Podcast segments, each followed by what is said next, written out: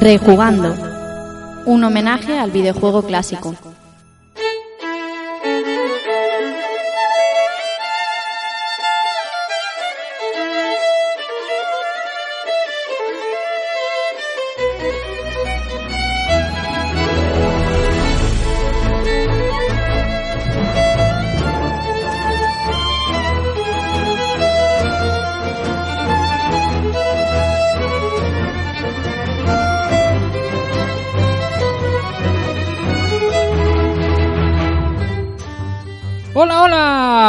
¡Comienza! Espera, espera, que se me va la olla. Hola a todos, bienvenidos a un nuevo episodio de Rejugando y recibid un saludo del que os habla Rafa Valencia. En esta época veraniega traemos un juego que es bastante adecuado para, esta, para este tiempo de calor y de playa y el que pueda escaparse. Es un juego mítico que nos ha robado muchas horas de nuestra infancia o adolescencia, uno de la Gran Konami, un juego que sigue siendo referencia a- para muchos a día de hoy. Un juego que gustaba tanto a los amantes del género como a los que no son amantes del género especialmente. Y un juego que sin duda ha permanecido en la memoria de todos nosotros y en la historia de los videojuegos como uno de los grandes sin duda alguna, por lo menos para consola. O sea que hoy tenemos un programa que va a ser el de los goles, el del espectáculo, el del sonido inconfundible, el de... Espera, espera, espera, que se me está yendo otra vez la olla. Así que nada, voy a presentaros a los que van a ser hoy mis compañeros de camino.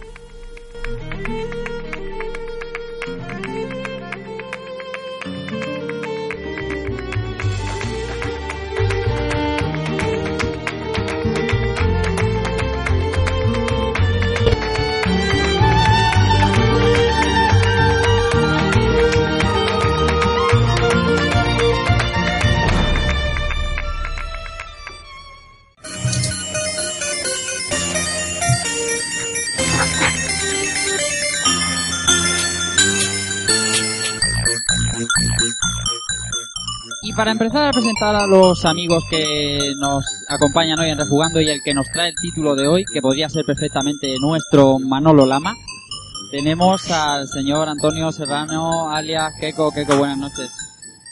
Buenas noches, niño. ¿Qué? ¿Cómo estamos? Pues mira, aquí preparados para pasar una noche de estas futboleras veraniegas, ¿no?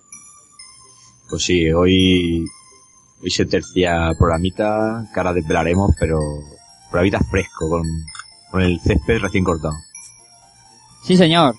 Más gente que tenemos en nuestro túnel de vestuarios. Alberto Andreu, Dante77, buenas noches. ¿Qué tal? ¿Cómo estamos? Pues buenas noches a todos y a todas y, y nada, yo soy de los que el género no lo toca ni con un palo, como aquel que dice. Pero bueno, aquí estamos porque la compañía, la compañía y supongo que el juego se lo merece y vamos a ver un poquito de caña al tema. Sí, señor. Más gente que tenemos a pie de campo, señor José Villanueva Villa, buenas noches. Hola, buenas noches compañeros. Pues nada, otra ocasión más aquí grabando y a darlo todo en el terreno de juego. Ahí está, ahí está, bien, bien, bien. ¿Y quién más tenemos por aquí? José Manuel Cristóbal. José, buenas noches. Buenas noches, ¿cómo estáis? Pues mira, aquí aguantando el calor y pues eso, entre que si estamos de vacaciones, que si no, en ese periodo de tiempo ya sabes que es eh, eh, la más de agradecido. Sí, sí, ¿no?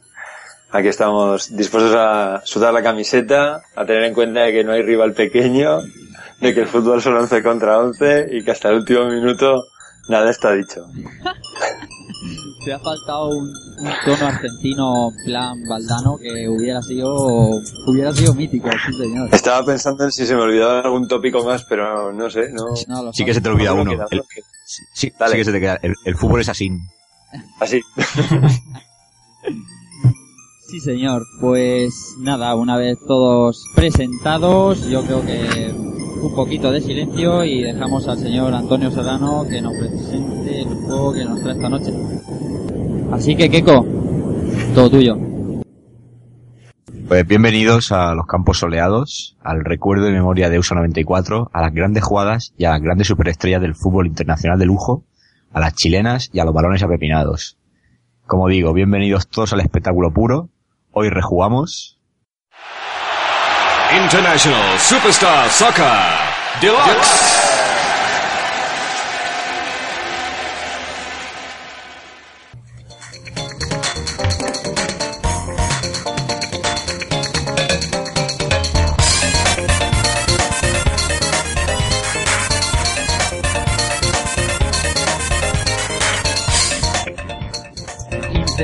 International Superstar Soccer Deluxe, o Dila Deluxe, como le gusta a Keiko decirlo. Sí, hay que, hay que respetar el eco, Dila Deluxe. Ahí está, ahí está, el eco de esa versión de PlayStation. Un auténtico juegazo de aquella Konami, de, de- de- de- aquella Konami de la que aún guardaba algo de magia. Pero bueno, mm, antes de hablar del título en sí, como viene siendo habitual, Keiko, hay que Mm. hablar de la compañía, hay que hablar de Konami, hay que hablar de otros muchos juegos que precedieron a este International Superstar Soccer Deluxe. Pues sí, yo ya aviso que... Una cosa lo primero que quiero decir. Es viernes por la noche, estamos grabando un programa con el término deluxe o deluxe, no confundir con el Sálvame Deluxe, que también se está emitiendo ahora. Que podría ser. Pero cuidadito porque está Lucía la Piedra y sería también interesante de ver. O sea, Ojo. cuidadito. Madre mía. Luego, bueno, vamos a ponernos más serios. Lo que sí que aviso ya a todos mis compañeros es que me interrumpan cuando quieran porque vamos a hablar de Konami Sí, señor. y Konami merecería un, programa para ella sola. Pero bueno, os seguro van a salir juegos y interrumpís cuando queráis. Sí, señor. Así que bueno, eh, Konami abre su, su primera sucursal en Osaka, Japón, en 1965. Y más tarde se expandió por el país del sol naciente para luego crecer en Los Ángeles en 1982. A continuación en Chicago para poder distribuir mejor su- sus productos. En 1980 lanzaron uno de los dos títulos que dieron el campanazo a esta compañía. Scramble es su nombre y era un juego de naves en, en scroll horizontal pero que se puede decir que inventaron el género de naves, el- al, al menos en plan Gradius, ¿no? Como Sí. conocemos. Otra de sus sagas súper tremendas. Lo curioso es que lo que pasó, también con un título esencial de la historia de los videojuegos, fue con Frogger, ¿no? El, el juego en el que teníamos que ayudar a una rana a cruzar la calle. Tuvo un pequeño desenlace malo para Konami porque Sega se metió por medio y se hizo pasar por como su autor con lo que el nombre de Konami se diluyó un poquito y, y bueno fue un poquito el tema así un poco complicado y pero bueno hay que aclarar que fue de Konami el Frogger un título histórico Eh, también podemos decir que sin ser exagerados esta compañía inventó el 70 o 80% de los de los géneros que hoy en día conocemos o al menos los popularizó bastante más que que otras compañías Sí, la verdad es que sí. La verdad es que inventó muchos y, y perfeccionó, perfeccionó otros tantos, sí, señor. Sí, esto fue, ya, ya sabemos todos, ¿no? Que, lo- sobre todo los juegos de naves fue una cosa tremenda con, con el tema de Konami. Y luego, que, es eh, que recuerdo la, la época del MSX, que hablaremos un poquito más, más, más en ella, pero es que tocaba todos los palos. En, en MSX, que es el ordenador que tenía yo, tenías cualquier juego de Konami era, como que era garantía de, de éxito y te tocaba cualquier palo, te tocaba lucha, te tocaba coches, te tocaba fútbol, te tocaba acción, o sea, te lo tocaba todo ¿no? en esa época. Konami, Es mucha Konami. claro. Ya, ahora vamos a entrar ahí, porque una cosa que hay que decir también es cómo olvidar uno de los trucos más míticos de la historia, como es el código Konami, ¿no? Que sabemos que siempre produce algún tipo de efecto, dependiendo del juego. Siempre hace algo. Sí. Eso es mítico. Pero bueno, todos sabemos lo que pasó con Konami, comenzó a realizar títulos míticos para arcade y, lo- y los, los incipientes soportes caseros como MSX, que decía el amigo, el amigo Albert, donde se forjaron leyendas como Metal Gear, Circuit Charlie, Gear Kung Fu, Firebeat o Road Fighter. Que si os parece poco eso, pues tela. Y luego, con el paso del tiempo siempre recordamos la saga Castlevania o los arcades de las Tortugas Ninja, etcétera. Podemos decir que Hideo Kojima es uno de sus principales valores actualmente con Metal Gear Solid. Sí, bueno, hoy en día casi, casi diríamos el único valor.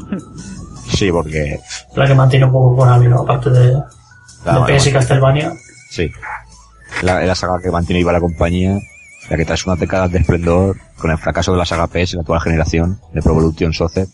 Konami vive, se puede decir que vive un poco de las rentas.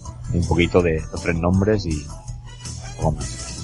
Pero hay que decir que hubo un momento en el que fue la mejor compañía de videojuegos sin ninguna duda. Y en esto creo que estamos todos de acuerdo. Correcto. Hubo, un- Y hubo un eso. tiempo, tú lo has dicho, hubo un tiempo. Tiempo, hubo un tiempo. Sí. Entonces, yo creo que podríamos estar hablando horas de, de Konami, ¿no? Pero, pero esta, es que este, esta compañía merecería un programa para ella sola. Entonces, yo si me permitís, he hecho una, una lista de 10 joyas atemporales de Konami, lo más objetivamente que he podido. Y ahora pues me decís vosotros. Contabilizaría, pues, teníamos el Contra, Sí. eh, el Metal Gear Solid, luego en un, en un mismo, hombre, en un Es el mismo que me enganchó a mí, bueno, todo el tema de que viene siendo película en videojuego fue, yo creo que fue el precursor, el precursor, pero sí, sin lugar a duda. Yes. O al menos en mi caso, vaya. Sí, sí, no, no, en, en el tuyo y en el de... en el de mucha gente, supongo. Sí, sí, sí. Eh, Metal Gear Solid, Es que... na- bueno, cuando, cuando salió muchos se quedaron locos, pero pegó un petardazo que te cagas en la compañía. Yo es que fue ver eso en, creo que en Hobby Consolas, en una de estas revistas y decir eso tiene que ser mío sí o sí. Mira que en esa época PlayStation la, comprar juegos originales era, era no complicado porque realmente no era complicado, pero sí que para nuestras, para nuestras carteras sí que lo era, ¿no? No, dilo, Y dilo fue de los pocos, de los pocos originales que, que dije este tiene que ser mío sí o sí. Dilo claro, estaba el chip por ahí. muy- correcto, Sí, sí. correcto. Y el palito del Melody Pop también estaba por ahí. Bueno, eh, seguimos con más. He aunado en un mismo apartado a, a Silent Hill 1 y Silent Hill 2.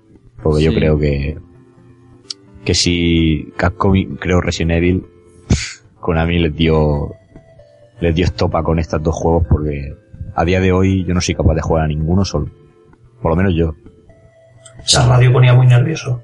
Sí. Nah, Silent Hill tiene, tiene una iconografía marcada incluso hoy en día. Estamos hablando siempre de- del 1 y el 2. Luego, pues ya podemos discutir un rato sobre los demás, ¿no? Pero eh, aquel, aquel gran Silent Hill 2 es, es historia viva del videojuego. Cabeza triángulo, no se puede decir otra cosa. Eh, seguimos con. Es que yo me pararía aquí, pero es que, es que podríamos, podríamos estar aquí tres horas fácil. Ahora un juego que yo sé que, que les gusta a, a los amigos Albert y José Manuel, yo sé que les gusta, eh, Castlevania Symphony of the Night. Eh, yo sí digo que es, el, que es eh, la, la excelencia 2D de aquella época, no me, creo que no me equivoco. No, no te equivocas. No, yo. Para mí es, es mi juego favorito. Sin ningún tipo de duda. Es el que más veces he jugado, el que más veces eh, el casi casi le doy una vez al año y me encanta todo. La ambientación, banda sonora, eh, la propuesta de, de juego que propone. Y para mí es, no sé, es, es, es un punto de inflexión como jugador cuando lo, cuando lo toqué por primera vez. José El- Manuel, yo, yo te hago una pregunta. ¿Qué, qué, qué te se te pasa a ti por el cuerpo cuando escuchas Metroidvania? Buf, vamos a entrar No, ahí. Mira, Terreno mira, farragoso. el otro día, eh, he estado escuchando esta semana el, el especial que han hecho en el Retro Pool, Pool Podcast de Super Metroid. Genial, por Y cierto. ha sido un programa buenísimo. Y, y realmente estoy muy de acuerdo con las conclusiones que dio Takokun, que realmente, a ver, es injusto que se le denomine Metroidvania porque Symphony of the Night realmente no propone, solamente evoluciona una idea que eh, plasmó con maestría Super Metroid. Eso es cierto. Pero que es una idea que le sienta de lujo, como ya dijimos en el programa anterior, a un tipo de juego como es Castlevania, no es algo que debería ser algo negativo o, o que tuviera que tener una connotación negativa para nadie. De hecho, a mí, que desde que yo, si yo fuera un desarrollador de videojuegos, que no lo soy, desarrollar un videojuego y que me comparasen con un Super Metroid o con un Metroid, para mí sería, vamos, Es que yo estamos creo que- hablando también historia viva del videojuego. Yo creo que el Metro- Metroidvania se usa despectivamente. Sí, sí, totalmente. cuando no debería serlo. Forma No debería peyorativa, serlo. sin- pero vamos, sin duda ninguna, claramente. Es más como se dice que lo que se dice, ¿no? Sí, Claro. efectivamente, efectivamente. Y Por además cierto, es, que, es que, que, que se le achaque eso precisamente a Konami. A Konami. O sea, que es una compañía que ha innovado, ha creado géneros, ha, ha sido historia viva de, de- de- de todo lo que es este mundo. y no sé, no lo, no lo entiendo. pero también es que esto es ponerse super fucker, pero es más fácil en los tiempos que corren ponerse en plan troll que ponerte a valorar realmente lo, lo que ha hecho una compañía, este, en este caso Konami, por el mundo del videojuego. Ahora es mucho más fácil plantarte en YouTube y trolear sobre cualquier juego, calificándolo de Metroidvania, que es lo que comentaba Keiko, como, como eso, como, como dándole la patada, ¿no? Como diciendo, esto es uno más de aquello. Y. Le, ve- le veo más lógica que, que Cast- que Castlevania utilice ese sistema que dicen como Metroid, porque está dentro de un castillo y, y puedes ir para allí y para allá, si es lo que le critica. Es que en ese juego le queda perfecto. O sea, le, sale, le salió redondo al juego. Bueno, lo, que eh, decía, lo que decía José, o sea, música, eh, ambientación, sistema de juego, es que lo, lo- lo tiene todo. Yo no lo he jugado tantas veces como, como José Manuel, pero también está dentro de mi, de mi top. No, no, no sé si es un top 3, top 10, top 5, pero está dentro de lo está Sí, sí, primeritos. Hablando de un poco de, hablando de Castlevania Symphony of the Night, eh, felicitar eh, a los amigos del Club Vintage porque han hecho peda- dos pedazos de programa de Symphony of the Night con mucho amor, porque se nota que lo han hecho con mucho amor, que es un juego que les, que les flipa y lo sé de buena mano. Así que de aquí felicidades porque sen dos programazos, caballeros. Yo me lo he comprado en la PSN otra vez. Sí, sí, sí. Me consta de que hay varios- ha habido ahí una, una avalancha de compras a raíz de esos dos programas de Castlevania Symphony of the Night. Sí, pero es que yo me ha pasado que ahora mismo estoy acumulando juegos pendientes entre el Symphony of the Night que empecé hace dos días, el Super Metroid que lo tenía ya empezado. Yo, tengo- yo estoy empezando por el principio de Metroid, o sea, Metroid es que- Suerte. Ya, ya.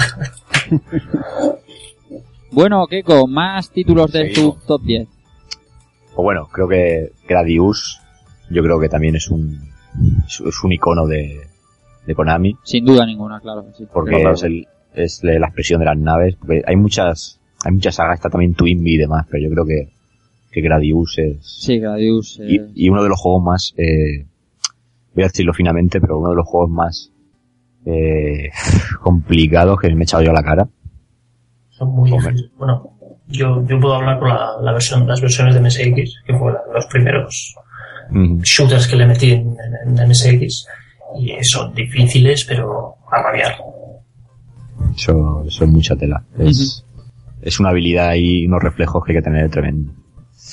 En el sistema de juego, con los, con los power-ups, que los eliges, los puedes elegir tú, que sea pongo, que sea quito. Bueno, quitar no, pero quiere decir que tú eliges el orden de los, de los power-ups. Sí. Genial.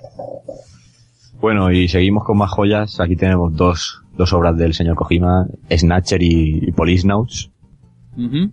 Que bueno, que esto es también hace oro de 24 quilates o como quieran decirlo, o sea, Yo, yo los tengo pendientes, supongo por, por las versiones, porque no, no salió, creo que ninguno de los dos llegó a salir de Japón. No sé si alguno salió en, el Snatcher no sé si salió en VACD, pero no sé si salía en, si estaba en inglés o en, o en japonés. el Snatcher sí. Sí, ¿Llegó a salir en inglés en Mega CD? yo creo que sí. Sí, sí, y, en- además, y, y la versión Play también. sí, sí, sí, os digo yo que sí. La de Policenauts no, pero hay un parche ahora para, Para para PSG. traducirlo al completo al, al inglés. Pues yo los tengo pendientes por, precisamente por el idioma. Bueno, ahora el siguiente juego, yo sé que le va a tocar la fibra al señor Rafa Valencia. Ujú. A ver, Es el, el, el Genso Suicoden 2. Ah, sí, sí, sí, sí. ¿Cómo no? Juego de rol que muchos nos acercamos a él tras el tras probar Final Fantasy VII. Sí, y fíjate que Konami no es una compañía muy prolífica en, este tipo de juegos. La verdad, no es demasiado, no es un referente, digamos, ¿no? Pero lo que no quita de que tenga juegos buenos, por supuesto, claro. No, no, hombre, y este juego, particularmente el 2, que no le falta de nada y tiene una... Para mí lo que me gusta es ese, ese apartado 2D que tiene, artístico, o sea, es... Sí, sí, sí. Yo tengo ganas de, tengo ganas de retomar Suicoden, el 2 sobre todo, porque últimamente estoy leyendo mucho, así en blog retro y tal, y me apetece cogérmelo. A lo mejor ahora para el verano, no te extraña que caiga, ¿eh? O échale, échale Lo que pasa es que está, sale el Tales of Cilia y ya veremos, ya veremos. Poco a poco, poco a poco. Mm. Bueno, y seguimos con más juegos. Estos juegos se los voy a recomendar al amigo Villa para que antes de coger el de, el de PlayStation 1 les pegue una prueba y compruebe la esencia. Eh, las dos entregas míticas e históricas por lo que supusieron, aunque mucha gente hoy, a- hoy en día no, no las valore o no, o no las desconozca. Metal Gear y Metal Gear 2 Solid Snake de, de MSX. Porque los de NES no hay, no hay por dónde tocarlos. Yo me estrené con el Metal Gear en MSX. Lo tendré en que cuenta. recuerdo- que recuerdo que lo fui la típica tienda que cambiabas cartuchos. Y yo así, al principio me encantaba ese juego, pero no sabía qué hacer. No, no tenía ni idea de, de- ni de inglés, ni mucho menos de la historia. Bueno, en esa época la historia de Metal Gear, o sea, empezaba, te decía cuatro frases el codec y tira para adelante. Y no lo he valorado hasta, hasta tiempo después, que es cuando empiezas a entender un poco de, de qué va el juego y todo el rollo, pero, pero yo le tengo un muy buen recuerdo de, del principio. Me gustaba mucho ese juego, pero no lo entendía. No daba a entender cómo funcionaba el Es que claro, aquí lo que se pretendía era eso. En aquella época era, mientras que otros juegos se centraban en disparar a todo lo que se moviera, eh, este juego se trataba de hacer la táctica real. Sí, sí, sí. O sea, Además, tengo- desarrollando la historia durante el juego, o sea, no, no, que, que- que era un juegazo, pero yo hasta más tarde no lo, no lo valoré como tal. hombre, yo agradezco que, que el señor Kojima una vez más se retratara de sus palabras y, aunque decía que no iba a volver a su pasado ni nada de eso, decidiera meter estas dos versiones en, en el Metal Gear Solid 3 Substance ¿no? y luego en, en el Metal Gear HD, Metal Gear Solid HD de, de Play 3 y Xbox, que Sí. también están dentro de, Sí. el Metal Gear Solid 3 se agradece porque este juego es historia viva y, y no solo los fans de Metal Gear tienen que probarlo, sino cualquiera que, que aprecie esto de los videojuegos tiene que, que probarlo por lo menos. Pues me, lo- me lo dejo ahí guardadito y lo- los probaré. Cuando, Además que cuando a vaya a a la saga de Metal Gear, pues te vas a sorprender de ver que un juego tan antiguo eh, tiene tantas cosas que se usan hoy en día. Sí. Sí, bueno, de Pues- hecho la segunda parte es en esencia prácticamente todo lo que se puede ver en Metal Gear Solid, solo que Efectivamente. ocho años antes Sí, fue pues eso, en 2D y en MSX, pero eh, reptar debajo de los vehículos, dar golpes en paredes, eh, prácticamente todo lo que se puede hacer en Metal Gear Solid ya estaba en el en Solid Snake. Además, te puedo decir, el, el principio de Metal Gear Solid, de, o sea, de Metal Gear 2, Solid Snake, Snake, eh, es el mismo planteamiento que en PlayStation. Hay que entrar en una base y puedes entrar por arriba o por abajo. Ujú. Tú ya te buscas la vida, pero muchas situaciones están sacadas de este, de este segundo juego para, para MSX. Y bueno, eh, terminamos esta lista, que no sé qué os habrá parecido, pero terminamos esta lista con un título que igual no es tan reconocido, pero es el Firebeard, Ujú. que no sé si lo habéis probado vosotros. A mí no, no me suena. no, yo tampoco lo conozco. Bueno, es un, es un juego un poquito así vista también un poco cenital como Metal Gear. La portada sí que me suena, que lo estoy viendo. Pero el juego no, no lo jugué. Pues nada, es la historia de un tipo que quiere convertirse, es que es curioso, porque es un tipo que quiere convertirse en el, en el ave fénix, sin más. Y bueno, pues imaginarse, digamos sería trasladar un poco el tema Metal Gear a un mundo de fantasía heroica y demás.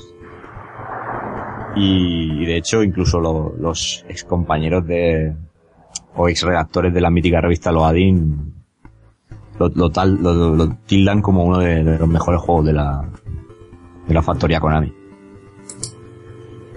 Y, como, y nosotros nos fiamos de sus palabras, seguro. Un juego a tener en cuenta. Claro. Así que bueno, esta ha sido mi lista. Ahora es el momento en que empieza a salir nombres. Si tenéis alguno que añadir, que quitar. Este Bueno, yo ya lo he dicho que en mi época en MSX fue, fue Konami. Y la verdad es que hay un montón de juegos. El- al Nick Mare también le tengo mucho, muy buen recuerdo. Correcto.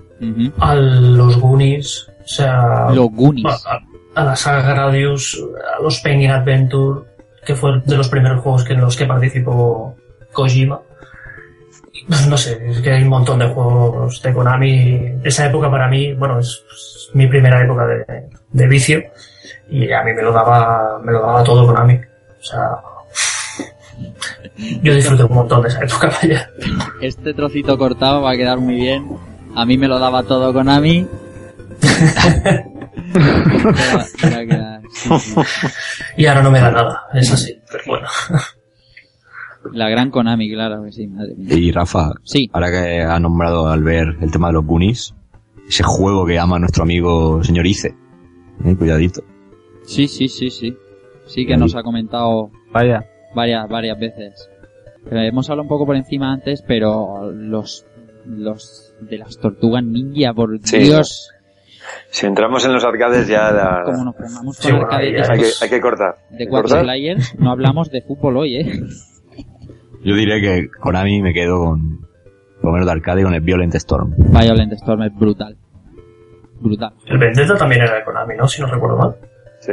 Sí, O sea, ese también le había echado yo Zone of the Enders. partidas a dobles. Estamos hablando de mucho después, pero bueno, Zone of the Enders, por favor. Tiene. Son the Ender, sí. Madre mía. Es que... Bueno, El juego, el juego que siempre iba con la, con la demo del Metal Gear. Podríamos hablar largo y tendido de Konami, amigos, Keko, pero como has dicho, quizá un día, oye, un programa especial Konami, ¿quién dice que no? Así Claro. que vamos a vamos a hablar de fútbol, vamos a hablar de de algo más concreto. Ilústranos, Keko. Pues bueno, yo denomino los juegos que vamos a comentar hoy como la Santísima Trinidad. Porque Sí. para mí son el germen, o, o por lo menos este primero es el germen, de lo que hoy... A ver, no estoy comparando ni que nadie se asuste. Pero la saga Pro Evolution Soccer está donde está hoy gracias a pasos previos que, hizo Konami. Y hay que empezar por el, por el paso más serio, porque hay que recordar que Konami, su primer juego de fútbol fue Soccer. Pero este juego como que lo vamos a, A obviar. a obviar un poquito. Mm. Si hablamos de un juego serio de fútbol, y el primer juego que hizo Konami para NES de fútbol, es el Konami Hyper Soccer.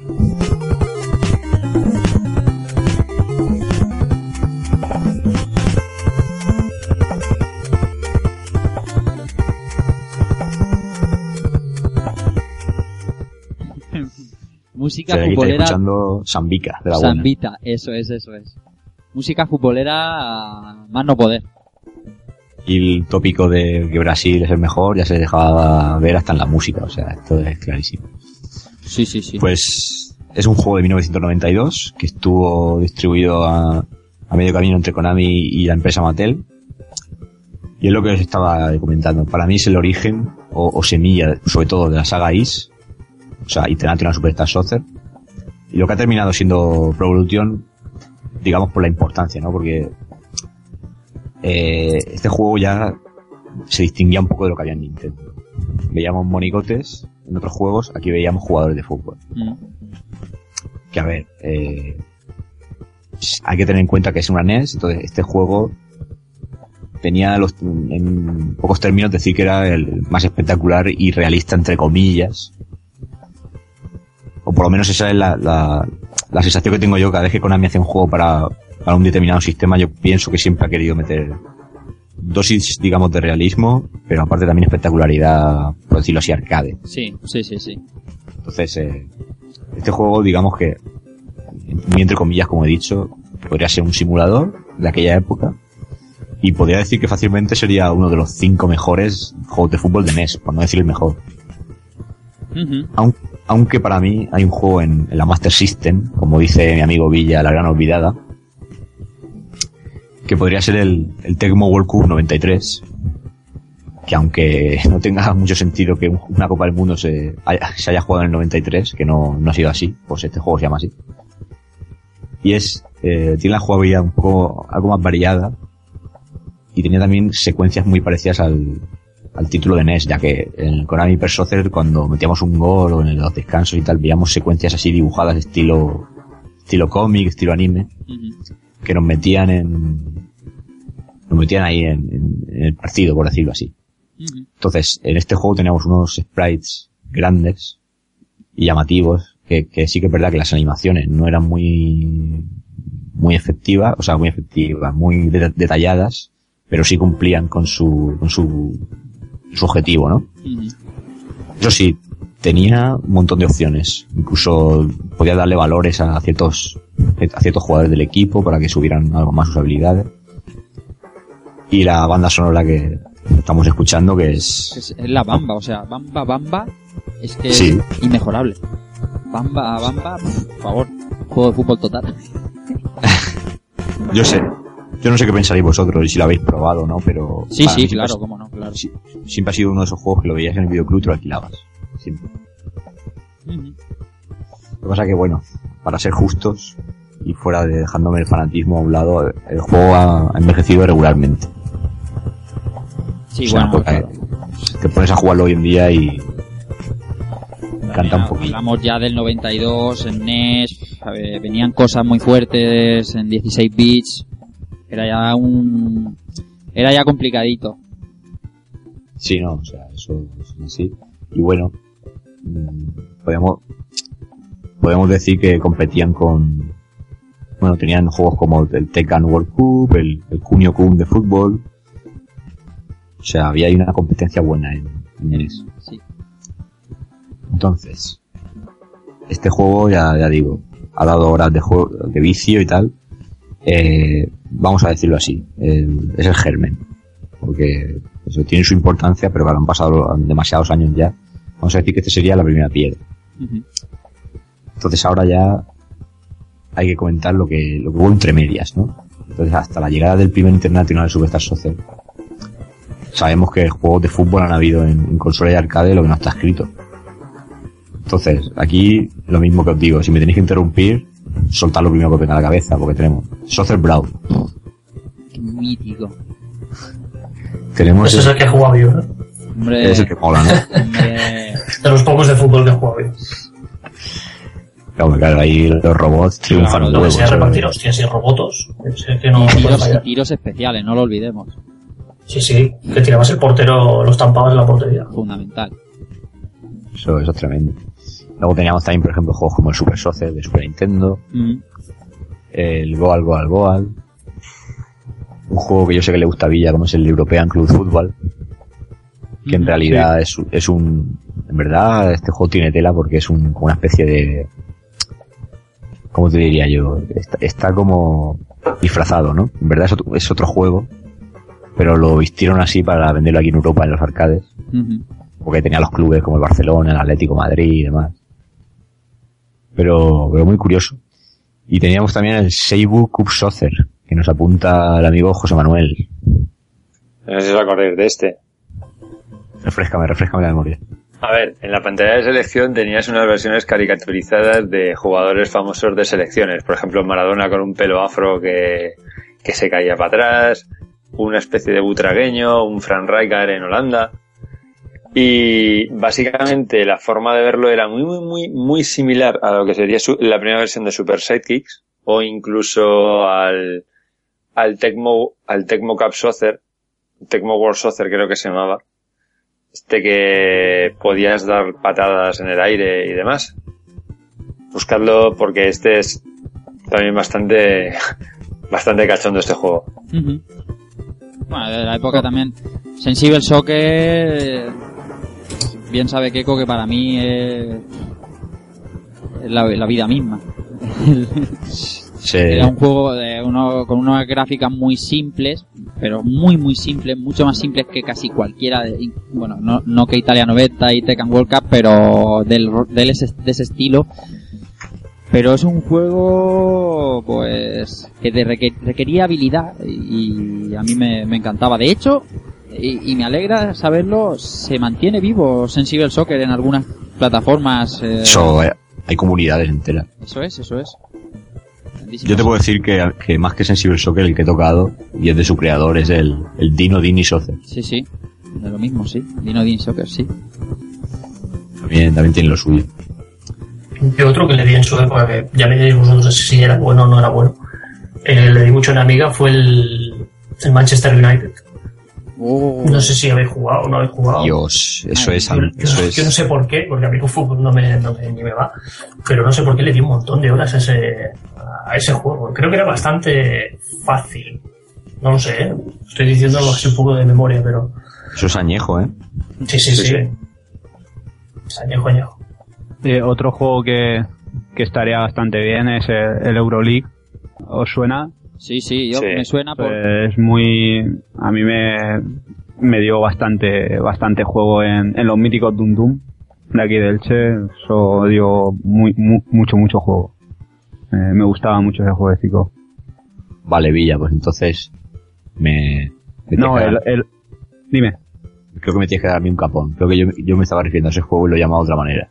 No, pero eh, lo he estado viendo porque eh, te he dicho antes que sí por no meter el patatón, pero lo he estado viendo y es, un- es bastante parecido. O sea que Ah, vale.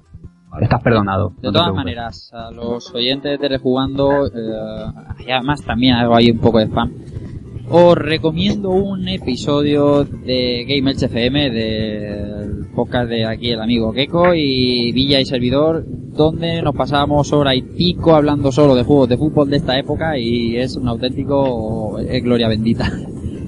Si no, ahí damos rienda suelta a todo. Eso es. Pues bueno, eh, yo creo que hay un punto de inflexión y es que el éxito comercial de, en el tema del mundo del fútbol virtual llega con FIFA 94, Sin duda. que es el FIFA International Soccer de toda la vida. O sea, yo creo que aquí se dijo, vale, vamos a hacer un juego con todas las opciones del mundo, que quizás jugablemente no sea el mejor, pero va a atraer a todo el mundo, y así fue. Y este juego yo creo que, que el que más y el que menos alguna vez le ha, le ha tenido que dar.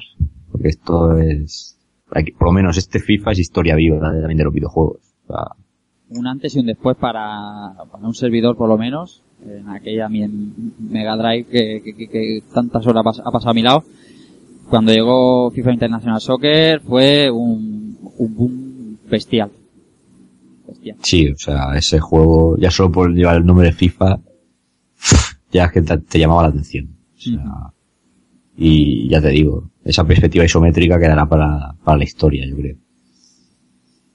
Sí, la verdad es que cuando, cuando, cuando apareció FIFA, bueno, que entonces no era FIFA 94, era FIFA International Soccer, Sí. la verdad es que mm, yo lo recuerdo en la Mega que no había ningún juego deportivo que se le pudiera ni acercar a lo que planteaba en ese momento. Y realmente si lo coges ahora, eh, ha envejecido horrible. Porque el, es, bueno, realmente es catastrófico, pero poniendo un poco el juego en contexto en el juego, en el momento en el que apareció, como decías, la, la perspectiva isométrica, el tener a, a tu disposición prácticamente todas las selecciones a nivel mundial y que ya hubiera bastante diferencia en cuanto a las características de unas y otras y tal. Es una pasada. Además que coger un juego también con, con la licencia oficial, que no sé, era, fue, yo, fue un golpe muy, ba- bastante, bastante importante. la verdad que Sí, no, ese juego, es que claro, te dan la oportunidad de cualquier club que quieras. Eso era también tremendo. Bueno, eh, también ahora es que ahora va a salir otra joya. Uno de los rivales arcade, tanto de la saga Is como de FIFA en ese momento, es que SNK también estaba ahí. Y el Super Sidekicks, pues, ¿qué, qué vamos a decir? para muchos, para muchos y eh, muchos amigos oyentes, el mejor juego de fútbol de la época. Eh, nivel de arcade es que estaba a otro nivel. Es que eso era era una brutalidad el juego. La de monedas que se me ha llevado a mí Super Sidekick. Es que SNK Yo- a mí me hizo jugar a fútbol. Porque realmente es de los pocos también que he jugado de fútbol y, y, y era eso, era porque era de SNK y todo el mundo le echaba vicios al Super Sidekick y digo, joder, yo también. Pero, pero era, era, era un vicio, la verdad. Sí, sobre todo, sobre todo monedas que se te llevaban cuando el, el dueño del recreativo había subido el nivel a un nivel 7 y te empezaban a, a patear en el culo en el primer partido. Y el tiempo no se recortaba, ¿o ¿cómo iba el tema del tiempo? Yo recuerdo algo con el tiempo, pero no. También. Yo creo que el tiempo también estaba en los deep switches para poder cambiar la duración del La partido. duración de la- del partido. Sí, grandísimo, sin duda, Super Sidekick. SNK Yo este juego lo, lo jugué pues, tres o cuatro veces en un en un bar de estos random de, de un polideportivo que solía ir con mis padres los fines de semana y tal. Y lo jugué cuatro o cinco veces porque era, para mí en este caso era perder el dinero. Porque Eh, no, sé eso el, iba. el nivel que tenía esa máquina, pero era exagerado, ¿eh? Pero es que los juegos de fútbol arcade eran Jugabas que- con alguien o, o es que palmabas como, como Dios. por eso por lo que Perdona, Esos que niveles de dificultad. esos juegos yo creo que estaban hechos más que ninguno para, per- para que la gente se gastara el dinero sin más. Y luego que le daba la posibilidad por configuración al, al dueño para poner hasta siete niveles de dificultad. Entonces, si más o menos era honesto y te dejaba un nivel intermedio, pues podías jugar, pero si te ponía un nivel del nivel 7, adiós. O sea, no había nada que hacer. No, absolutamente así. Yo a este, a este también le he metido, bueno, todo. O sea, al primero. Luego a los demás ya menos, no sé. Eh, cambiaron las perspectivas y lo que era la propia jugabilidad ya ha cambiado un poco y por la razón que fuera ya no les, no me entraron tanto. Pero al primero todo vamos. Si no, el- yo, yo estuve probando esta semana, por ejemplo, el 3. Pero es horrible. Sí, sí, sí, sí. Totalmente de acuerdo. O sea, muchos gráficos y todo lo que tú quieras, pero, pero el 3, para mí, injugable. Para mí. Pero el 1 el uno era, era grandioso. Con ese ace ahí. Madre mía. Ay, ay, eso sí, eso sí que era un juego de fútbol totalmente arcade. Vamos, que tenías a un tío que te lo marcaban como el Ace Striker, que era el que tenía, que el que iba dopado del equipo, y que cuando había que meter goles pasa el balón. Punto. Claro, claro, eso sí que es arcade puro. Eso sí que es la definición exacta. Y las míticas tandas de penaltis que. Es que, es que podríamos hablar de Super Sidekicks mucho, mucho, mucho, mucho. Bueno, Keiko, pues. Más juegos. Seguimos. Sí, Pues nada, hay que decir que el hecho histórico de todo esto es que Electrónicas mete la cabeza en el, en el género futbolístico y también casi que se hizo ya el nombre como compañía, porque muchos los conocimos por, por este FIFA.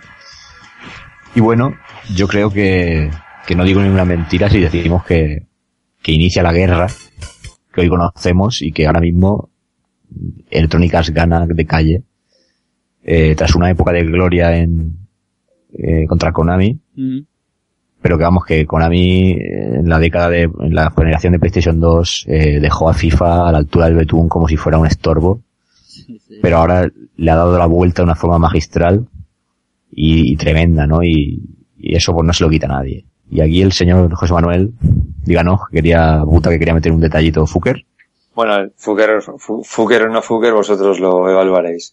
¿Alguien recuerda Versus Net Soccer? No, ¿No, verdad? no, no, no. No.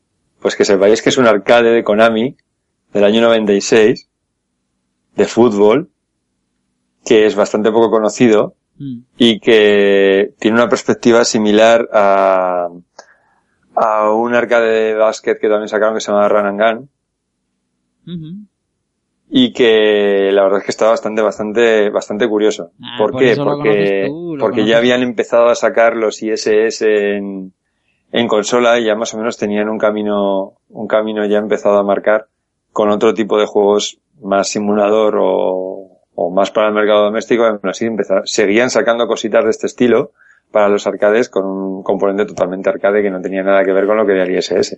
Y es posterior, dos años más tarde.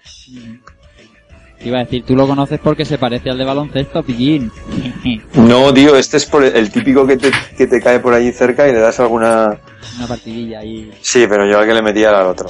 Y al Ranangal le metía también todo. Pero este, la perspectiva y la forma de juego también es muy similar. Yo creo que seguramente era el mismo engine, solo que lo, lo reutilizaron para, para este otro juego.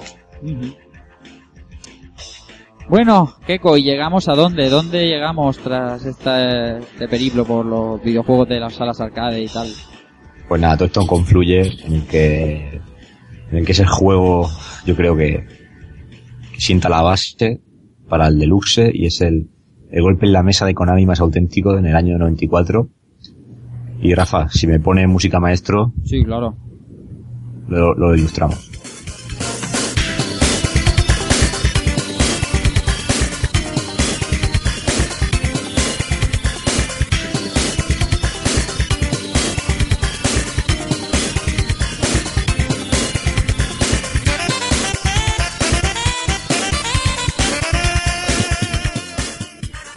Madre mía. Pues, ¿qué os puedo decir? Eh, GKO World Soccer, Fighting Eleven, o como quieran llamarlo. Me gusta mucho más el nombre que se le dio después, International Superstar Soccer. Yo creo que no hay que decir mucho más. Eh, La Konami lanza el título que re- revoluciona el género y deja en pañales a la competencia gracias a, a su puesta en escena y su, en su innovador sistema de juego. Eso sí, sería casi, podemos decir, un ensayo para ISS Deluxe, pero con todo, este juego es una joya que no obstante tiene grandes detalles que se suprimieron en el, en el Deluxe. Pero bueno, antes de seguir, mm, yo quiero que me comentéis un poquito si, si vosotros llegasteis a catar esta, esta primera entrega de la saga. Por supuesto, Dante, al, al normal, al primer Internacional Superstar Soccer, Nada, yo vi en el videoclub y me tiraba o al Super Castlevania o al Axelai o, o cualquier otra cosa. ya lo siento, pero, pero no, los, no, no lo jugué. No lo jugué en su día. Yo sí que le di yo mi época ultra futbolera eh, en consolas, le di mucha, mucha tela a este eh, a este primer International Superstar Soccer, pero muchísimo le di. Al, que viene, al que tratamos hoy le di mucho más, al Deluxe, pero este primero me sirvió de, de como digamos, de, de pie al otro, ¿no? Al- a la segunda versión. Bueno, eh, yo podría decir que este juego, por lo que, lo que hemos comentado un poquito, para mí es el ensayo, porque tiene... Vamos a ver. Es, es la misma base, lo solo que es para mí, para mi parecer, creo que es mucho más fácil meter gol. Falta algún movimiento. Pero vamos, lo que es la idea, el planteamiento básico del juego, ya era genial. O sea, tremendo. Para mí tremendo. Lo que pasa es que hay un dato un dato relevante. Eh, el juego en, la versión japonesa poseía una, una battery backup, que es como una pila, que permitía salvar partidas, eh, editar equipos, jugadores. Y cuando eso salió, salió de Japón, eh, esa batería se quitó y se, redu- se redujo en la memoria de 16 a 8 megas, ¿no? Entonces, pues este juego quedó muy capado, pero muy capado y se quitaron muchas opciones, algún otro torneo y el tema de la, de la edición casi que desapareció y añadieron, para poder continuar las competiciones, añadieron passwords. Entonces, entonces pues hombre, Pierde, pierde, Claro. pierde. tú te compras el japonés y, y- y parece que sea otra cosa, otro juego distinto. Entonces, bueno, eh, no obstante, el juego tiene curiosidades que luego ya no están en el deluxe. Y es que, por ejemplo, en todos recordamos que cuando empieza el partido, pues se hace el saque con las monedas y tal y cual, que, que era bastante original. Y veíamos cómo los capitanes entregaban los banderines, o teníamos eh, presencia de público en la parte inferior de la pantalla, o que incluso podíamos, eh, cuando chutáramos fuera de, cuando chutáramos la portería, pero si fuera, no, no fu- de- fuera muy desviado el, el disparo, si impactaba el balón con un periodista, veíamos cómo lo podíamos tirar al suelo. O por ejemplo, un saque de banda podía ser protestado por, por jugadores de los dos equipos, pues como hoy en día, ¿no? Uno porque tiene razón y el otro para engañar al árbitro. Eso es, eso es Sí, así. Muy, muy Dani Alves. Táctica Dani Alves. sí. Muy Dani Alves, sí. Y bueno, eh, ya digo, com- para mí el, el juego en sí, yo desde mi punto de vista lo veo un, poquito más fácil, más accesible que el deluxe. Yo sé, Rafa, que tú me decías esta tarde que lo veías al contrario. Sí. Eh, a mí me parecía más fácil el Deluxe, pero también es por el razonamiento que te daba de que creo que al tener este ya bastante asimilado, cuando cogí el Deluxe todo me parecía mucho más sencillo. Eh, pero ya te digo, eso es que es un poco personal. Sí que es, probable que este fuera más sencillo porque la IA no, no actuaba igual que, que en el Deluxe, por ejemplo, como el portero y tal. Sí. Pero vamos, el tener ya el entrenamiento previo de este juego, cuando llegó la Deluxe, eh, yo ya controlaba muchísimo el título. Entonces, por eso tengo la apreciación de que este era más complicado. Bueno, claro, tú tienes esa base y tal, y claro, Ajá. eso, eso es así. Bueno, eh, independientemente de todo esto que hemos dicho, el juego fue un éxito de crítica y de público, clarísimamente. Sin duda ninguna. Las notas en cualquier revista que reviséis, vieja, llámese superjuegos, etcétera, no baja nunca del 90. O sea, eso es así. Y incluso merecería un programa aparte este juego. Pero bueno, hay- seguro que va a estar presente ahora cuando hablemos de, del deluxe. Sí, seguro, la comparativa siempre va a, ser, va a estar ahí. Eso, eso está claro.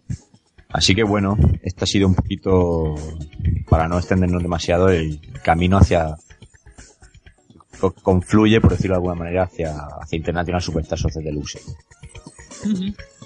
Muy bien, pues como hacemos siempre en Rejugando y antes de hablar del título en sí, porque eh, todo esto aún ha sido como el preludio, como bien ha dicho Keiko, pues nada, vamos a poner un- una canción y como hoy lo trae todo el amigo Keiko, Keiko, pues tú mismo preséntanos la canción que vamos a poner hoy.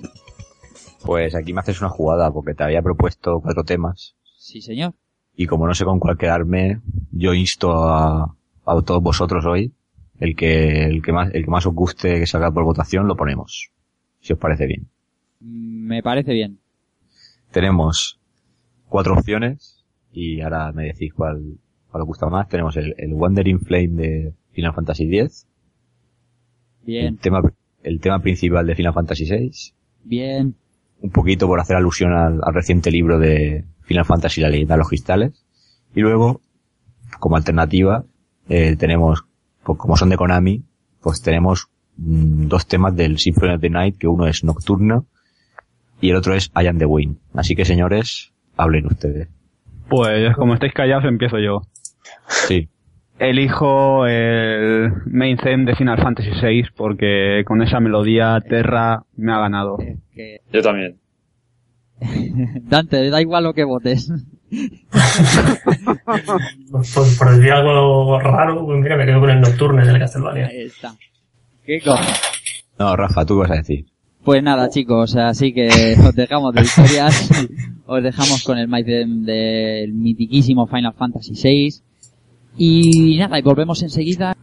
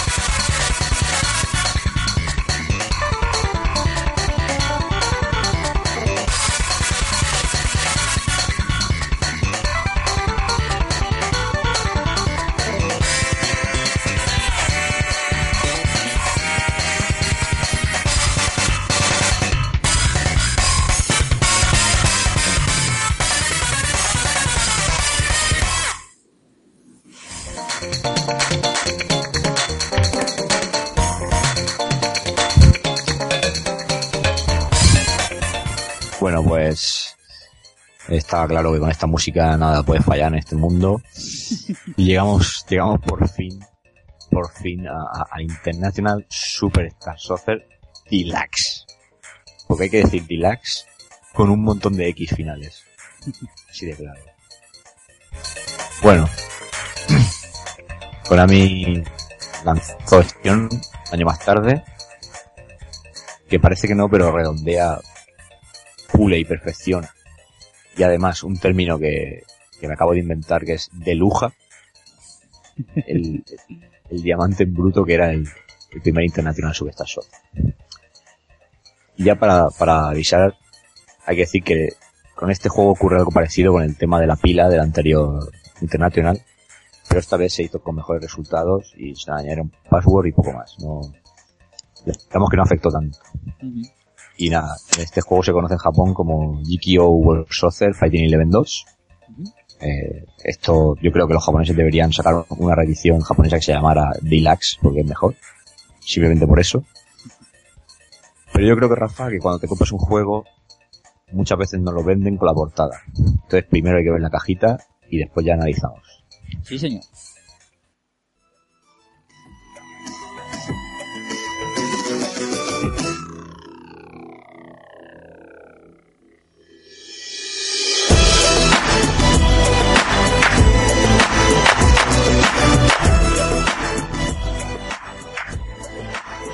La sección de la portada del amigo Keko Keko. Cuéntanos. Pues nada, eh, la segunda vez que hacemos esta sección y yo creo que, que a veces es conveniente revisar el apartado artístico de estos juegos que, que algunos nos los vendían de hecho por la caja. Y vamos a comenzar con la portada del, del juego de NES que comentábamos al principio, el Konami Hyper Soccer, que tienen en común algo ya, por eso decía lo del germen, porque también tienen en común, que si nos fijamos, que, que se parecen mucho a las portadas de, de los International, porque son obras, digamos, casi pictóricas, son, parecen óleos o, Sí, sí, como acuarelas Es- o... Sí. Sí, es algo que podría estar expuesto en un museo perfectamente. Y bueno, aquí vemos, pues eso, eh, dos jugadores con la típica escena, ¿no? Enfrentándose por una pelota. uno de uniforme blanco y rojo y otro otro otro que yo diría que podría ser la selección de Suecia porque no sé sí. qué tiene no sé qué tiene Konami siempre que cada vez que promociona un juego de fútbol las en las capturas siempre sale Suecia. Sí, sí, no, no, desde luego ese jugador amarillo y azul es de la selección Suecia, sin duda. Vamos, O sea, sí porque sí porque el otro parece del equipo Konami porque lleva el logo ahí eso es. O sea que. Entonces, bueno, este ya decimos, eh, una, una portada mítica también dentro de, de NES. Entonces pasaríamos a eh, la portada que viene siendo del, del International Superstar Soccer normal, En la que vemos un dibujo así un poquito más, ya más comercial, con, a mi juicio, coloreado con una aero- aerografía, en la que vemos a, como no, otro clásico, un italiano, metiéndole ahí un, un disparaco al balón ahí que sale hasta fuego. Y quiero, vamos, quiero pensar que los rivales son, son España o, o una Holanda con una camiseta demasiado chillona, porque vamos. Ese portero tiene que ser Jorge Campos de México. Hostia, sí, porque la camiseta también lo delata. Sí, eh, lo que pasa es que el, el resto del equipo no, co- no coincide, pero vamos, esa, esa indumentaria es de Jorge Campos de México. No hay nadie tan chalado para ponerse así. Sí, correcto. Jorge, Jorge Campos, bueno, ahora van a empezar a salir nombres de jugadores. Jorge Campos, eh, vaya crack. Sí, vaya Baj- baji- bajito como el solo, pero, pero vaya tela. De portero. Ah, ahí si os fijáis en, en la mano izquierda del jugador italiano, puede ser que le esté haciendo ahí un pequeño corte de manga al portero, ¿no? el fuck you. Ahí Sí. está. Señor, señor Villa ve cosas. O sea, es que el que no lo vea, tío, vamos, blanco y en botella. Joder, pues hay que estar atento, eh, para chutar y hacerle un corte de mangas ahí sin corte. Pero bueno, buen- Eh, buena no, matización. no es por defenestrar, pero hablamos de Italia. ¡Pum! A ver, a ver, ¿qué tienes que decir tú de mi, se- de mi segunda parte? Si lo he hecho por Sí. meter el dedo.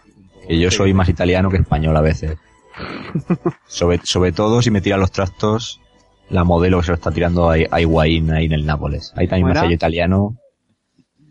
El nombre es curioso, pero se llama Marica Frucio.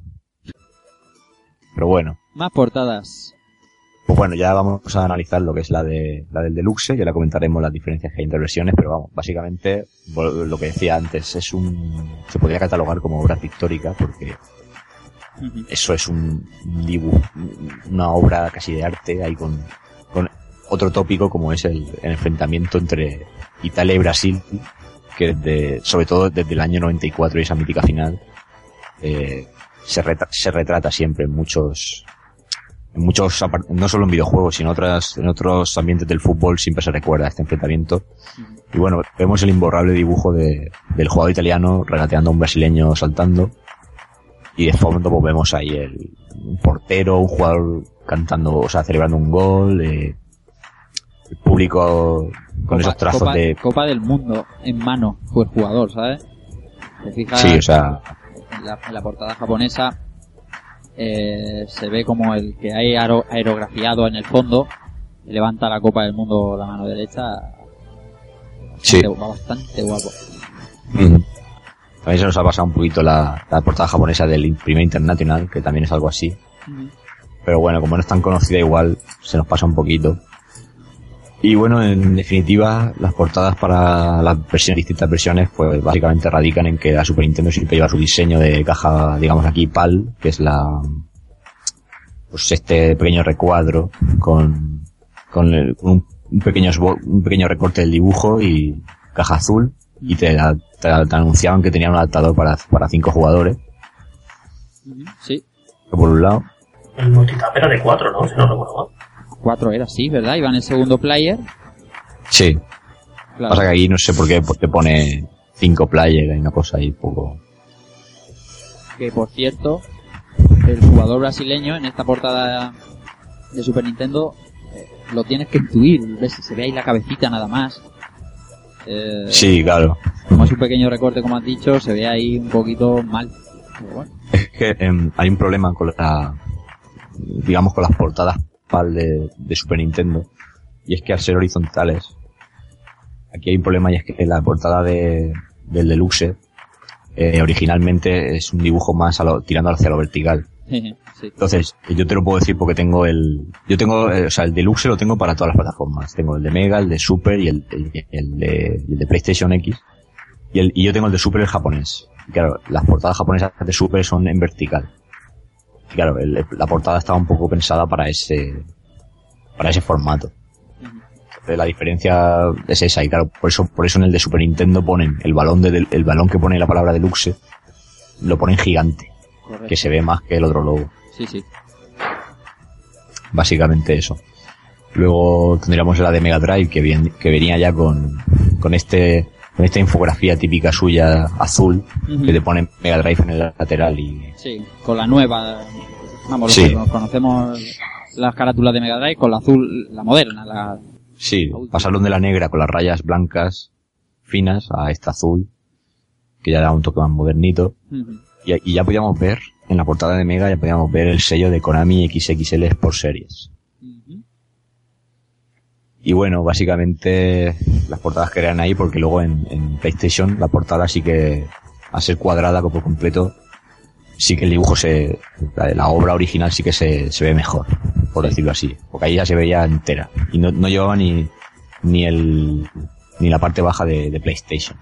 Que siempre ponía PlayStation aquí, la franja negra aquí ya es directamente el logo de PlayStation arriba a la izquierda, pequeñito, para mostrar bien todo, toda la ilustración. Con lo cual, eh, ya dec- decimos que el juego es una obra de arte hasta, hasta en la portada. O sea que hemos hecho un, un ligero pasito y Sí, nada. sí. Muy Dicho bien.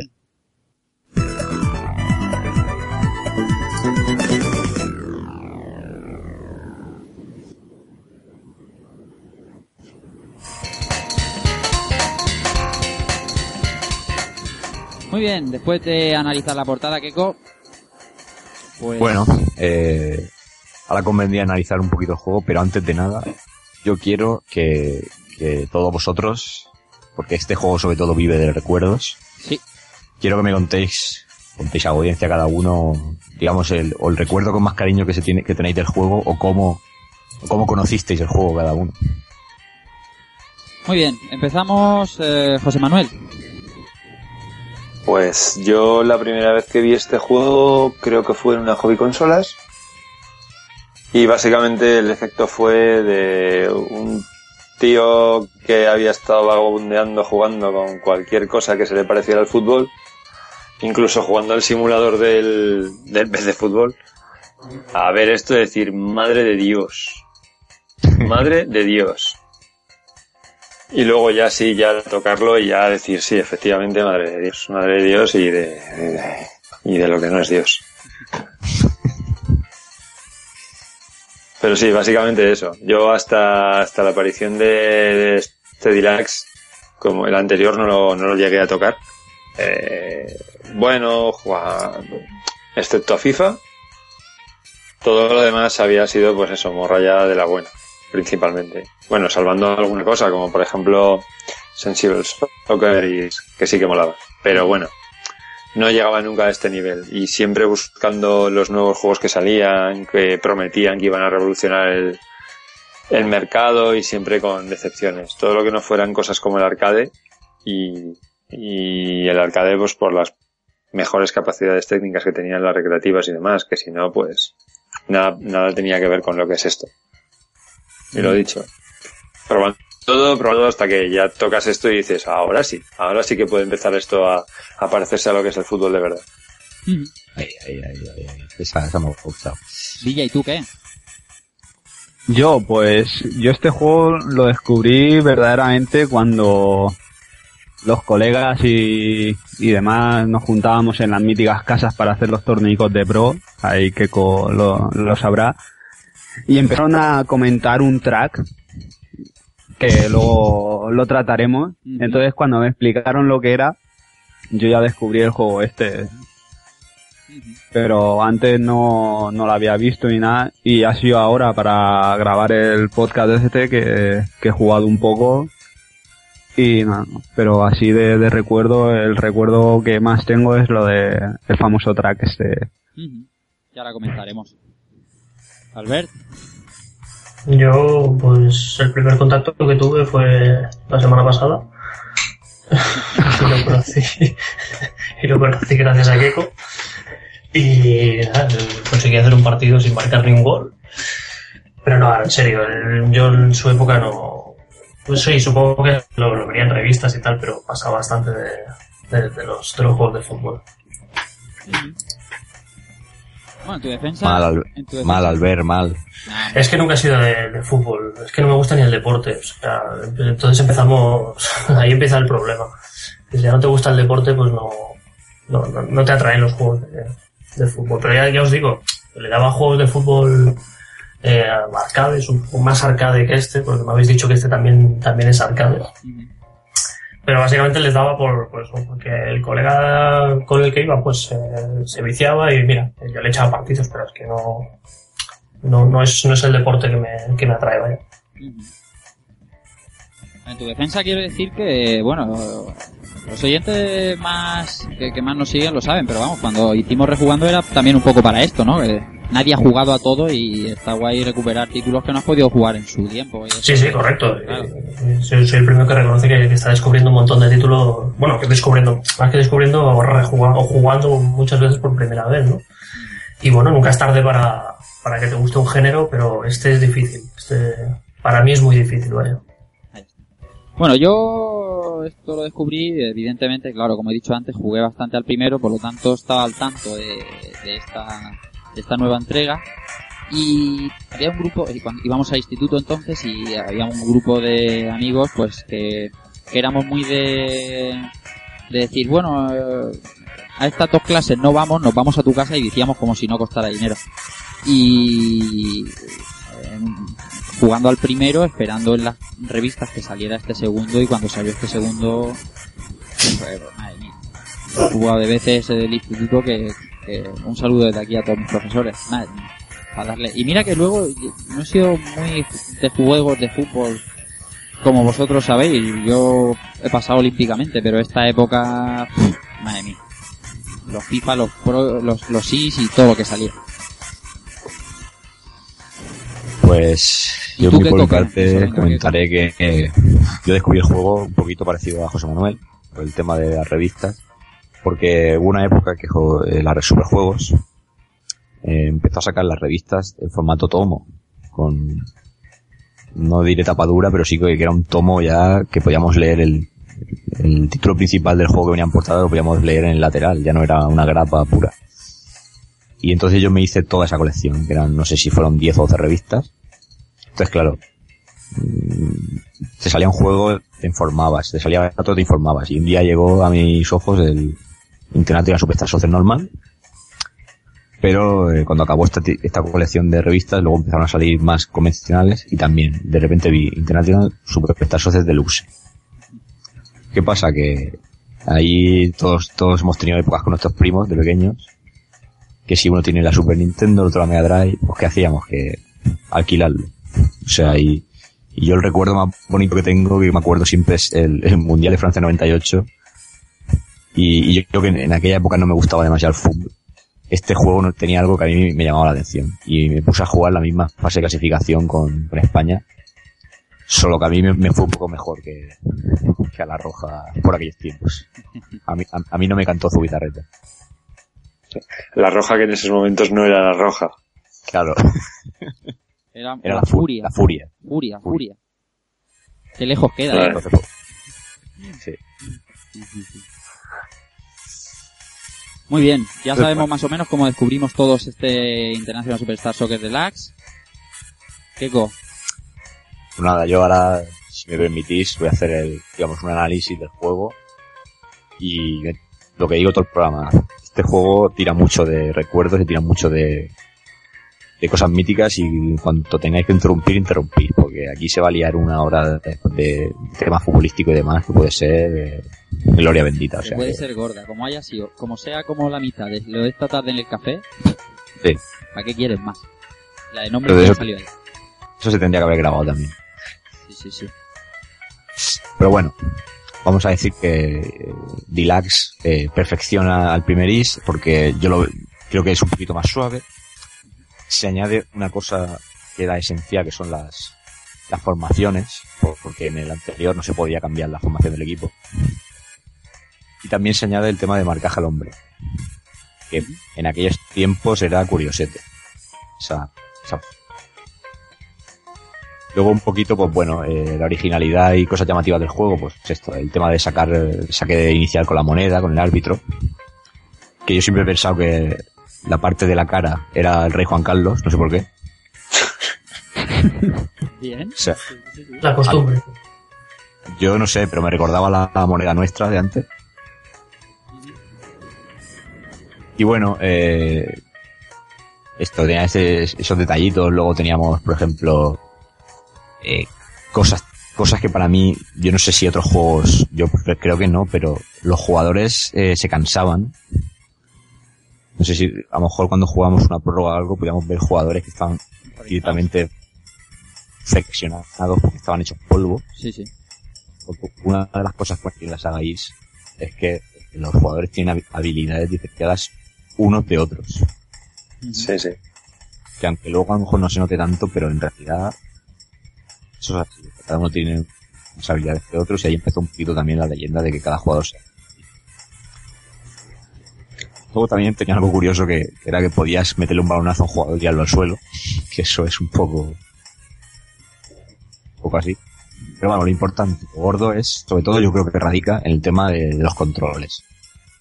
Porque también tenía eh, la función de, que no sé yo si, vamos, yo creo que pocos juegos, a lo mejor, como decíamos esta tarde, FIFA puede que sí, el tema de, de correr.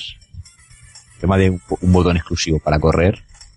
mm, Sí, vamos, poco yo creo juego, que poco. pocos juegos tenían eso, ¿eh?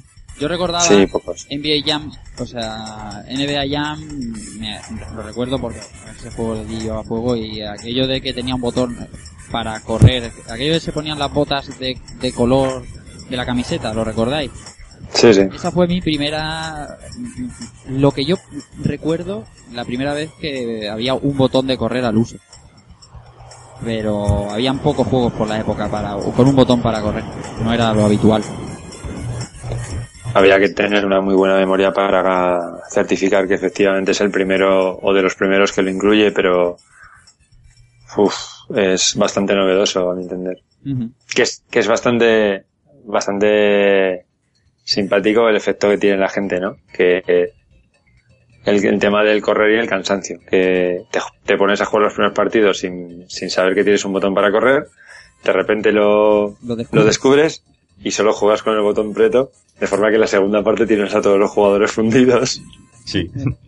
Está muy bien cuando juegas con un colega. Y dices, ah, tienes no- un botón pasa correr, a correr a toda leche. Claro, en la segunda parte te viene el equipo contrario que parece que van que juegas contra aviones. Ya te digo, eso, eso es así. Pero claro, es el ansia de de dejar el botón ahí apretado, si no, no hay manera de avanzar. Porque otra cosa que tiene este juego muy buena, porque vamos, el apartado gráfico, si decimos que es espectacular nos quedamos cor- cortos, pero porque eso lo vamos a comentar luego un poquito más adelante, sobre todo con, con los jugadores, pero es, este juego es, por lo menos, para quien dice esto, es el primer juego, y creo que también, como ha dicho José Manuel hace un, hace un momento, creo que es el primer juego que uno lo coge, por lo menos de aquella época, y que dice, estoy jugando ya a un tema, a un juego de fútbol ya serio. Aquí los jugadores se pueden chocar, aquí se tocan, aquí no hay, no están hechos en plan monigote, o sea, aquí hay un, pedazo de campo que encima está diferenciado porque según el campo elijamos tiene una medida y tal. O sea, aquí este juego yo lo que veo es amor. Amor por lo que es el, fútbol en, sí mismo. Está hecho con un cuidado que, que para mí es, es que es una obra de, para mí este juego es una, una obra de arte, por, por decirlo de alguna manera. Y Sí, es cierto. es que no sé, es espectacular en todos los sentidos. Te- a mí me recuerda, no sé si, si a vosotros, pero me recuerda mucho la, la ambientación y todo eso. Mm, mm, me recuerda mucho al, al Mundial del 94 y la Eurocopa del 96. También por equipaciones y demás. A mí sobre todo el Mundial del 94. Sí, ¿verdad? Por la iconografía que tuvo el Mundial de USA 94, eh, recordando las retransmisiones, el, el tipo de, llamarlo de alguna forma, hub que ponían encima del partido con los, eh, con los resultados y demás, los tipos de campos, lo, cómo estaban puestas las, las publicidades sí que me recuerdan mucho, mucho al Mundial del 94. Y el tono en general. Como también era una emisión que venía de los Estados Unidos, era una emisión con... De calor. La calidad de la imagen era diferente a la que estábamos Sí. acostumbrados a los partidos de aquí. Eso, eso, eso es, eso es, claramente.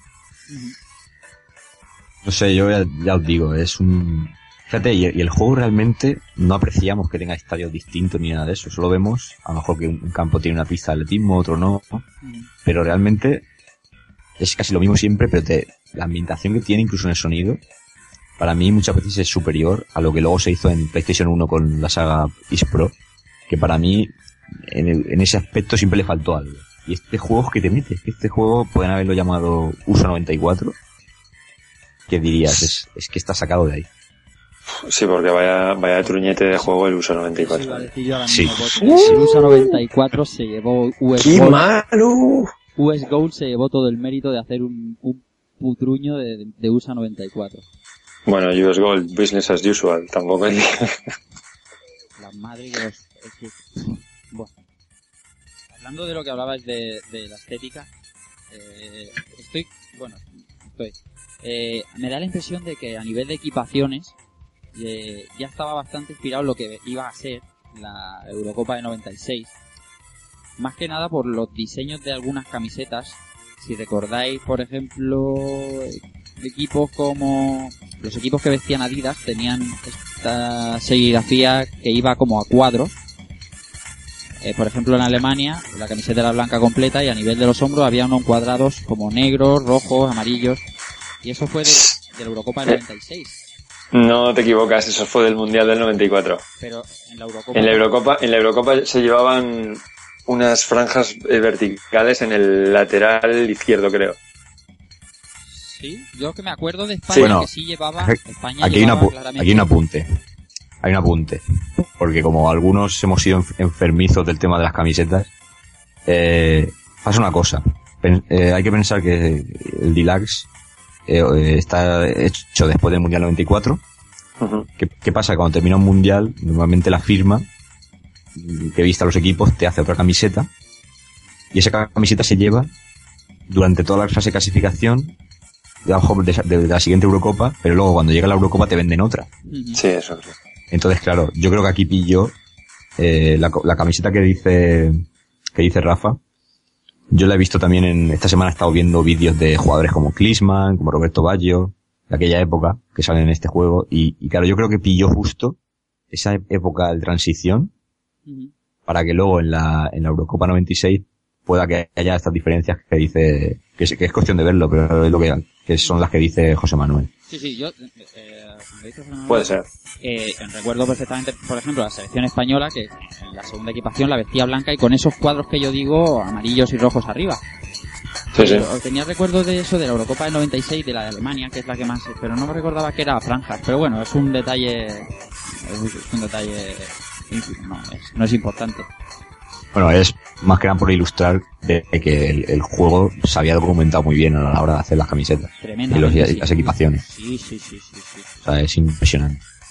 Entonces, bueno, la diferencia que yo veo más, que se acusa más con respecto al primer International, es que el juego se depuró un poco más, se hizo más difícil y era, o sea, eh, meter juegos, o sea, meter goles desde distancias de fuera del área y demás, aquí es casi misión imposible a veces. Se puede conseguir, pero muy, muy difícil. En cambio, en el, en el anterior era quizá más asequible. No sé si por la inteligencia artificial de los porteros o por lo que fuera. Pero creo que este juego se hizo como para que fuera un desafío más, más, más grande, ¿no? Para, para el jugador que ya había catado sobre todo el, el primer juego. No sé si lo veis así. Vamos, a mí me da la sensación de eso, de que, de que este juego, digamos, se cuidó en que ciertas cosas fueran más, más complicadas. Sí. Lo que yo me refería al principio del podcast, lo de la IA, sí que yo creo que está algo mejorado. No sé lo demás lo que os lo que os pareció. Claro, también es verdad que tienes que probar el primer IS para para palpar la diferencia. Es que se nota mucho. Yo, yo probé primero el, el Deluxe y años más tarde probé el primer International. Y yo lo, yo por lo menos lo noté en eso.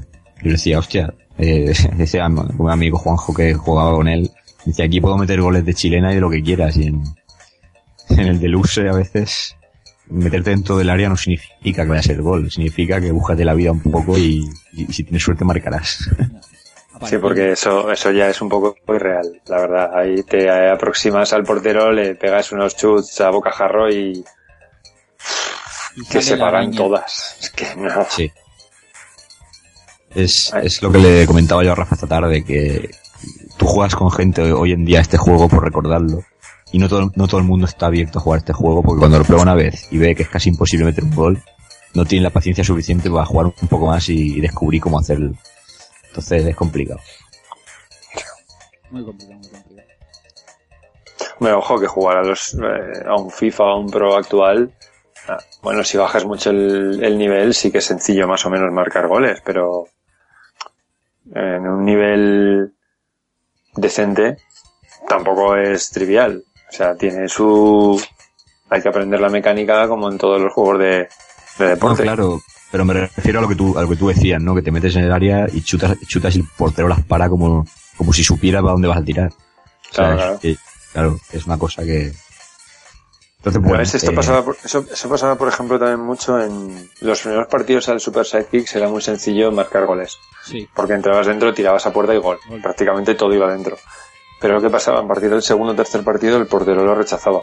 Y tú lo que tenías que saber es que tenías que seguir pendiente para el rechace meterlo adentro. pues ahí me lo has puesto en bandeja, José. Pues Porque, porque como decimos que es un poco complicado, vamos a darle a la audiencia un, un truco, que es el que decía el señor Villa antes, que nuestra jerga, pues nosotros a los trucos le decimos tracks, porque somos así de chulos. Entonces, en estas épocas que, por ejemplo, yo jugaba mucho al, al de Super Nintendo con mis primos, y no había manera de, de meter un gol ni a la de tres, ¿no? Entonces yo me lo alquilaba para Mega Drive y les dije, yo he descubierto un truco que lo llamamos el track de la Mega. Y es que nosotros nos daba la sensación, no sé si porque sea la versión PAL o no tengo ni idea, no sé por qué, nosotros no, en, en la versión de Super Nintendo no podíamos correr por, digamos, por los bordes del campo. Había como una especie de, de separación invisible entre la línea y, y unos cuatro centímetros que nunca podíamos ir a ras, ¿no? Un campo de fuerza. Algo así, llámalo así. O igual es que nosotros lo recordamos así y, y- o no sabíamos jugar bien o lo que fuera, pero yo me acuerdo que en el de Mega Drive yo sí que, por lo menos sí que podía ir a mi bola, ¿no? Y entonces eh, eh, yo me acercaba a- al extremo donde están, digamos, en los corners, a la zona donde, donde normalmente una persona lógica centraría. Pero yo lo que hacía es que chutaba. Entonces, el balón cogía un efecto muy raro. ¿Y qué pasa? Que el portero no le quedaba más remedio que despejar. Y ese despeje siempre iba a caer a los pies de un jugador mío. Con lo cual, era darle y empujarla hacia adentro. Entonces, vimos que en la Super Nintendo eso ta- también surgía efecto. Y ya desde entonces la leyenda se forjó con el track de la Mega y, y la aplicamos en, hasta en los FIFA de hoy en día lo aplicamos. Porque es que yo creo que si, si te pones a pensar, si tú le metes una, una barrenada a un portero y tienes un jugador siempre ahí preparadico, estilo Raúl, hoy, hoy en día habrían 20.000 goles en cada, en cada partido. Sí, sí, la verdad Entonces, que eh, pasaba mucho. Yo me acuerdo también y pasaba, pasaba un montón. El, el que te la dejaba blandita ahí, a punto penalti, pum, para adentro. Y nosotros es que de- definíamos los partidos por esa jugada, porque es que no conseguíamos en aquella época, no conseguíamos meter un gol de, de otra manera que no fuera así. O sea, a lo mejor de vez en cuando un gol de cabeza o tal, pero hasta que no aprendimos a, a manejar el juego de verdad, que desde aquí le mando un saludo a, a mi primo Javier, que era, que según él decía, que no, nos machacaba, claro, era el mayor y siempre nos estaba troleando de pequeño. Según él decía que sabía jugar más que los programadores. Adiós. Bien, bien, bien, bien. Ahora lo digo yo. el otro. Anda, que vaya. Pero bueno, ta- ta- también hay que decir que a la hora de meter goles, este juego tiene muchos bugs. Sí, pero podríamos hacer un, un episodio muy, muy largo de glitches y bugs que se han encontrado a posteriori en el juego. Mm. Yo comentaba uno que es, es que es brutalmente grande, o sea, es, es enorme, o sea. Eh, con el, en el roster, en el, en el once inicial que tú tenías en cualquier equipo, si cogías al noveno jugador, es decir, al penúltimo que empezaba por abajo, cuando lo llevabas a ese jugador, si tú te ponías en una banda, en la banda que fuera, y disparabas como si fuera un chu- como si fuera la portería hacia el centro del campo, y le dabas a una dirección izquierda o derecha, daba igual, el balón salía como por arte de magia desplazado a una velocidad de, de- de infarto hacia la portería que tú elegías. O sea, eh, para que os hagan una idea, tú te ponías en una banda, disparabas al punto central del campo y el balón uh, hacía efecto hasta que se metía en la portería. Es, estos fallos de programación que, que tenía el juego y se volvía loco, se volvía ahí un minuto y medio, se volvía todos los gráficos locos y tal. Era un bug bastante grave, pero era muy sucio. Hacer eso era una jugarreta muy sucia. Pues que eso... o sea, tela, hombre. Igual que hay un tru- truco que... Bueno, un truco, es, es un bug también. Que no sé si es la versión de Super o de Mega. Que tú eh, eh, metes un gol. Entonces, cuando saque el, el otro equipo, tú la robas y te vas para tu campo. Tú te quedas quieto.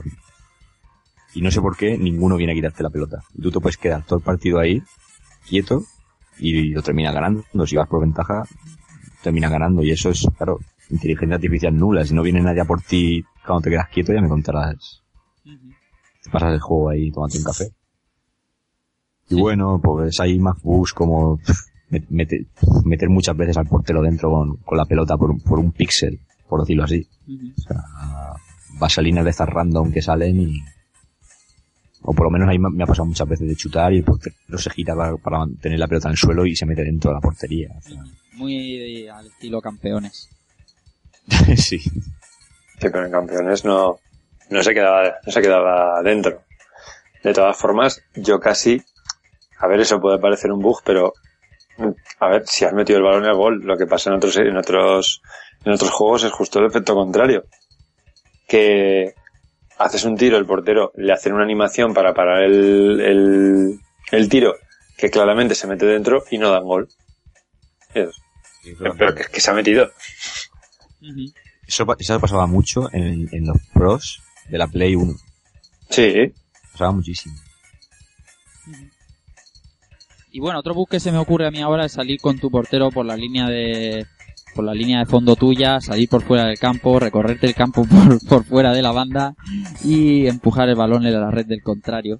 y también se podía hacer esos típicos errores de programación de, de consolas de 16 bits, que habían habían muchos, pero es igual, es que formaba parte también de la magia de este juego. Hombre, si es que está claro que perfecto no hay ningún juego y, y, lo- y los de juegos de fútbol son bastante proclives a, a tener este tipo de, de- de Claro. fallos. Claro, hay juegos muy posteriores, si tú lo sabes bien, con bugs muchísimo peores y que hacen juegos casi injugables. Sí, sí. Y incluso, y la mayoría para mí son, están en, en Play 2. Pero bueno. Entonces vamos a meternos un poquito en harina y hablando de, de todo lo que se puede hacer en este juego porque luego debatiremos quizá un poquito, pero bueno.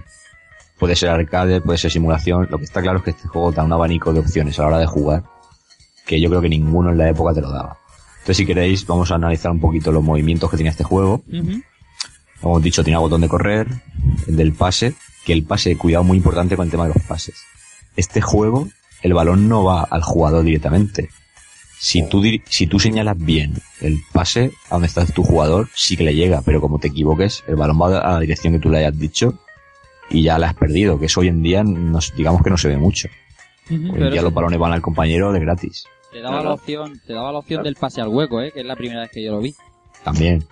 A mí lo que me lo que me fastidia mucho, por ejemplo, es que el portero se haga con la bola y yo siempre, siempre, siempre, siempre suelo iniciar la jugada abriendo valor al lateral. Y pierdes el balón muchas veces con un saque en corto raso de portero con la mano a un lateral que no está. Sí, eso es Que verdad. te, que te quedas un poco como que ¿Cómo no está el lateral? ¿Dónde está el lateral? Claro. El lateral está volviendo todavía de la carrera que se ha pegado porque aquí pillabas al defensa y salías corriendo. Esto era Oliver y Benji puro.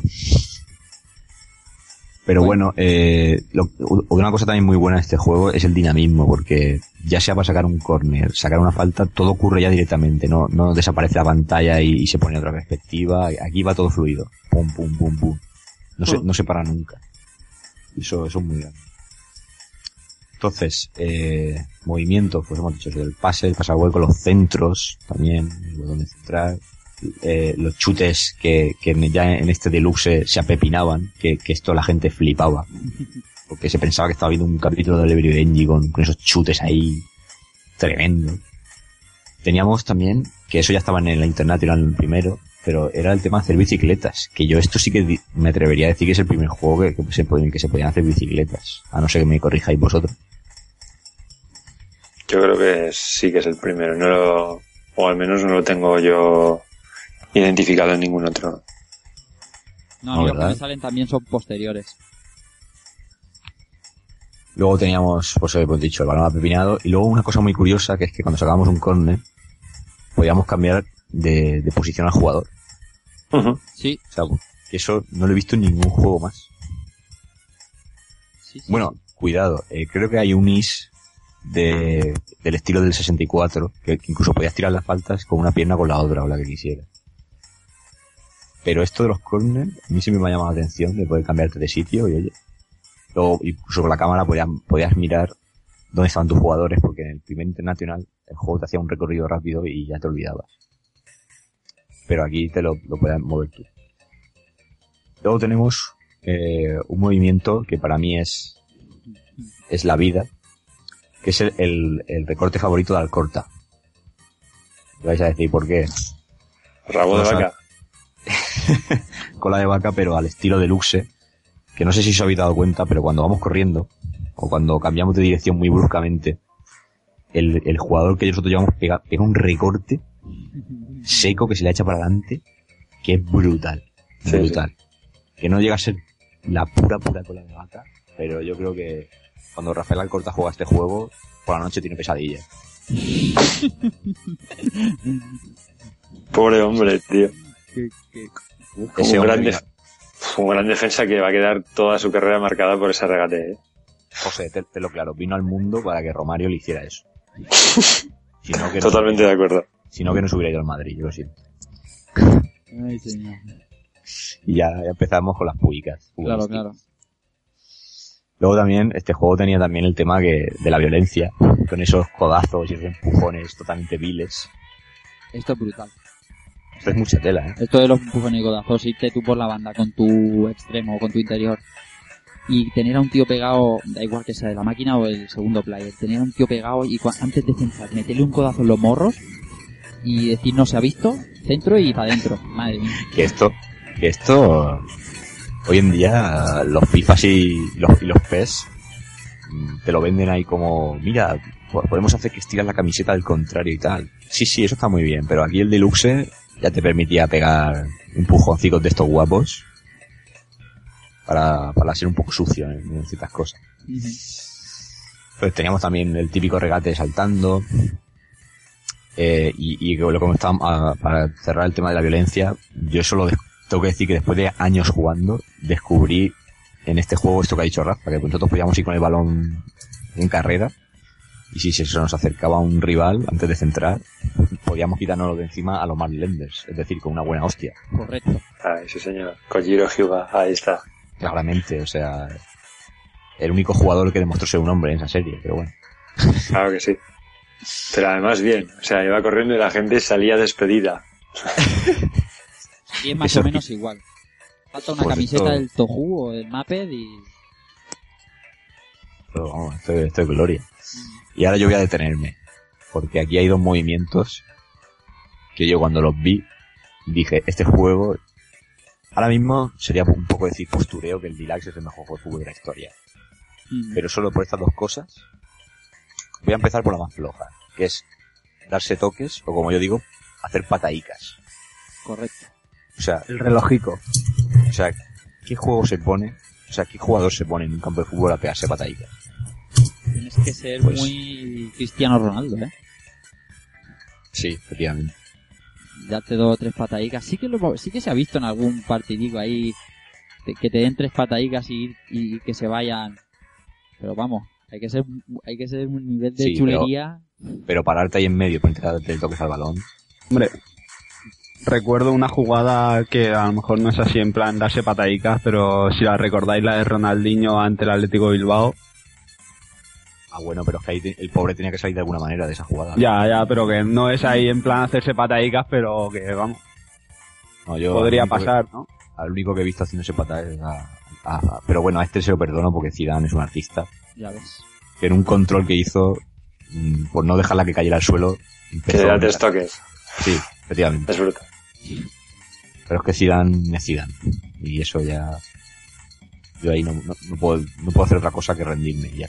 Mm. Pero, pero es que encima el deluxe, como es un juego profundo, te das dos tipos de, de, de toque. Si le das al botón de pase quieto, la levanta un poquillo a la altura de la espinilla. Si le damos al de centro, la levanta que podemos luego subirla más con el pecho y cabecear o hacer chilenas o tijeretas o, lo que Mm. queramos. Por lo cual, un espectáculo, o sea, un espectáculo. Sí. ¿Y quién no lo ha hecho teniendo ahí a, al típico primo amigo que sabe jugar mucho menos que tú? Le va, le va ganando holgadamente y dices, ahora te voy a chulear como está mandado. como está mandado. Y como está mandado, a mí me cayó un lagrimón el día que puse el FIFA 10 en la PlayStation 3 y vi que esto, es, que esto había vuelto. Porque esto es Dios. O sea, así de claro. Chulería. Dije. FIFA tienes esto, ya dejo el Pro. Así de claro. Y bueno, eh, ahora viene, ahora viene también otro movimiento que, que esto el que lo hacía en la época era Dios. Y es el regate a lo, a lo Yalmiña, o a lo Vicente del Bosque, que también fue de los primeros que lo hizo. Yo creo que habrá que explicarlo un poquito, Rafa, pero, pero bueno, es este regate que hizo Yalmiña, que se lo hizo al Madrid. Esto que, que se levantaba la pelota por detrás con el tacón, o, o explicarlo vosotros si sabéis hacerlo de alguna manera mejor que yo, porque esto, es que esto no tiene nombre. Bueno, te lo, lo puedo explicar un poco a mi modo, no nada más lejos de, no soy ningún tipo de Manolo Lama, pero vamos, que te está, estaba internándose en el área, rodeado de defensa del Madrid, y te dejas el balón un poquito atrás, y entre el talón de un pie y la puntera del otro, te lo acompañas y te lo pasas por encima de la cabeza. Ba- Básicamente el, el regate que hacía Oliver Atom. Pues mira, también, ha- también has dicho algo. Pues esto se hacía, eh, por lo menos, como, yo, como me sale a mí, es corriendo. Y cuando el balón empieza a acercarse ya a, a los pies, cuando no, lo- no lo tiene despegado, por lo menos en PlayStation pulsas el círculo, o el, de, o el botón de centrar, y automáticamente lo hace. En, alguna, en, alguna- en algunas versiones cuesta más que en otras, porque en Mega Drive cuesta un poco más hacerlo. Pero es- esto es brutal. Y esto, irte de uno así, es humillarlo claramente. Hacerle una alcorta, pero en versión deluxe. Y, y quedarte, quedarte con toda la tropa con, con la que estés jugando. Pero, pero definitivamente, el- un, mo- un movimiento espectacular para, para un juego de, de esta época sobre todo. Sin duda ninguna. Yo he visto este movimiento eh, sublimado eh, en un gol que, que- que me parecía antológico, que es esta misma jugada, elevarla por encima de la cabeza, darle al larguero, y, o sea, no entrar el balón directamente a gol, darle al larguero, el balón rebota, te das la vuelta y chilena y para adentro. Madre mía. Madre mía. casi nada. Increíble, increíble. Hombre, eso es ser Julio Iglesias. así de claro. Y bueno, pues si queréis podemos seguir con más cositas. eh, es lo que hemos dicho, el juego es dinámico a más no poder, porque el juego evita los parones a toda costa. Si, si no, si no es necesario el juego no para nunca. O sea, so- solo falta que no hubiera saque de banda y este juego con un modo de fútbol sala. Bueno, Hubiera sido, madre mía. O sea, FIFA quizá hubiera desaparecido en aquella época. Madre mía. A mí es que esos modos de fútbol sala nunca me han terminado. Porque al final es, es lo mismo, solo que le ponen los límites eh, capados con los, con los laterales estos y ya. Prácticamente es, no sé.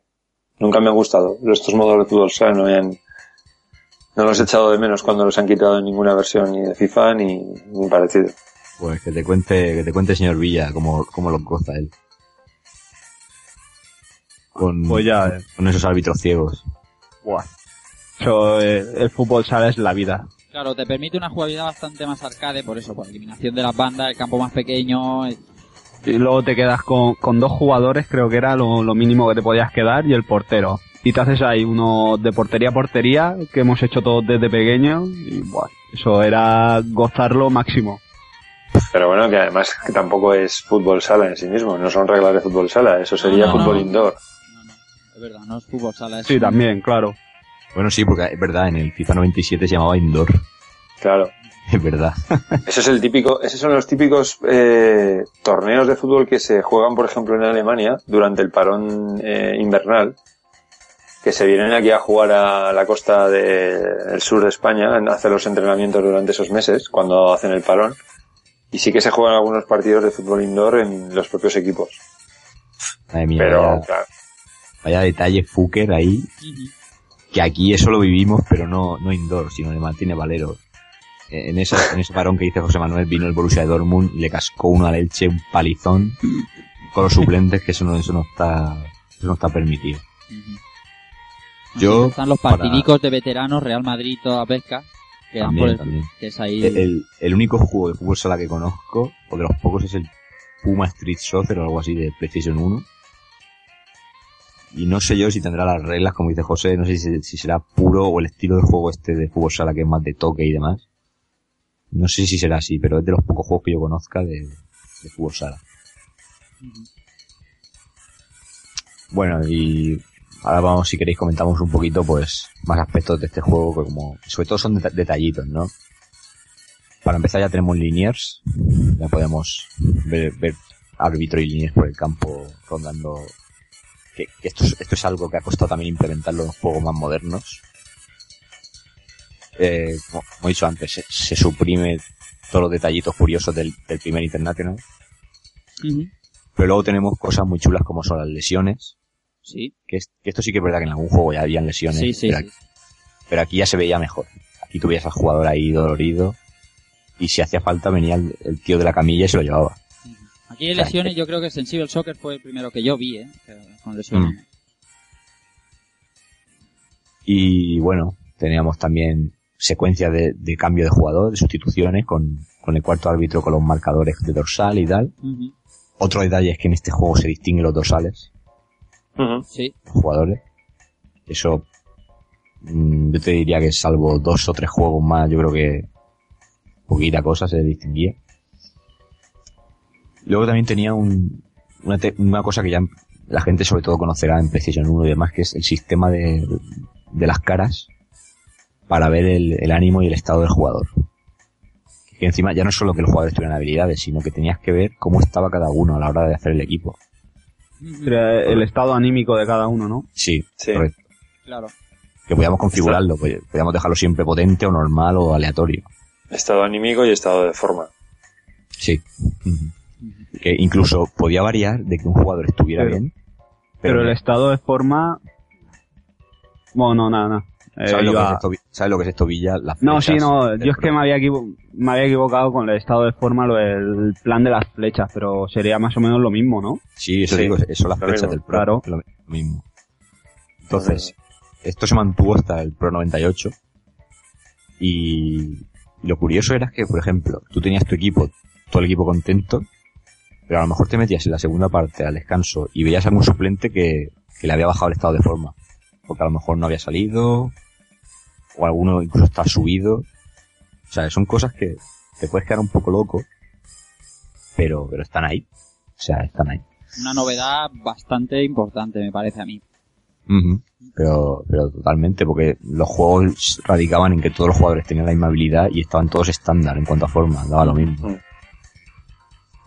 Entonces, Sí, porque la, la verdad es que luego en lo que son características individuales de los jugadores, mm, en este juego llegan a un punto en el cual ya más o menos son controlables, pero a partir de aquí ya pasamos a casi 20 características totales a casi todos los jugadores que Vale, sí. si le metes mucho tiempo puedes tener matices entre unos y otros y aparte es que sencillamente hay jugadores que son mejores y punto. Pero no puedes controlar todas. No llega un punto en el que te, te abruma. Sí, no. Sí, ya. Está claro. Luego teníamos eh, tipos de corte del césped, distintos según el, el estadio.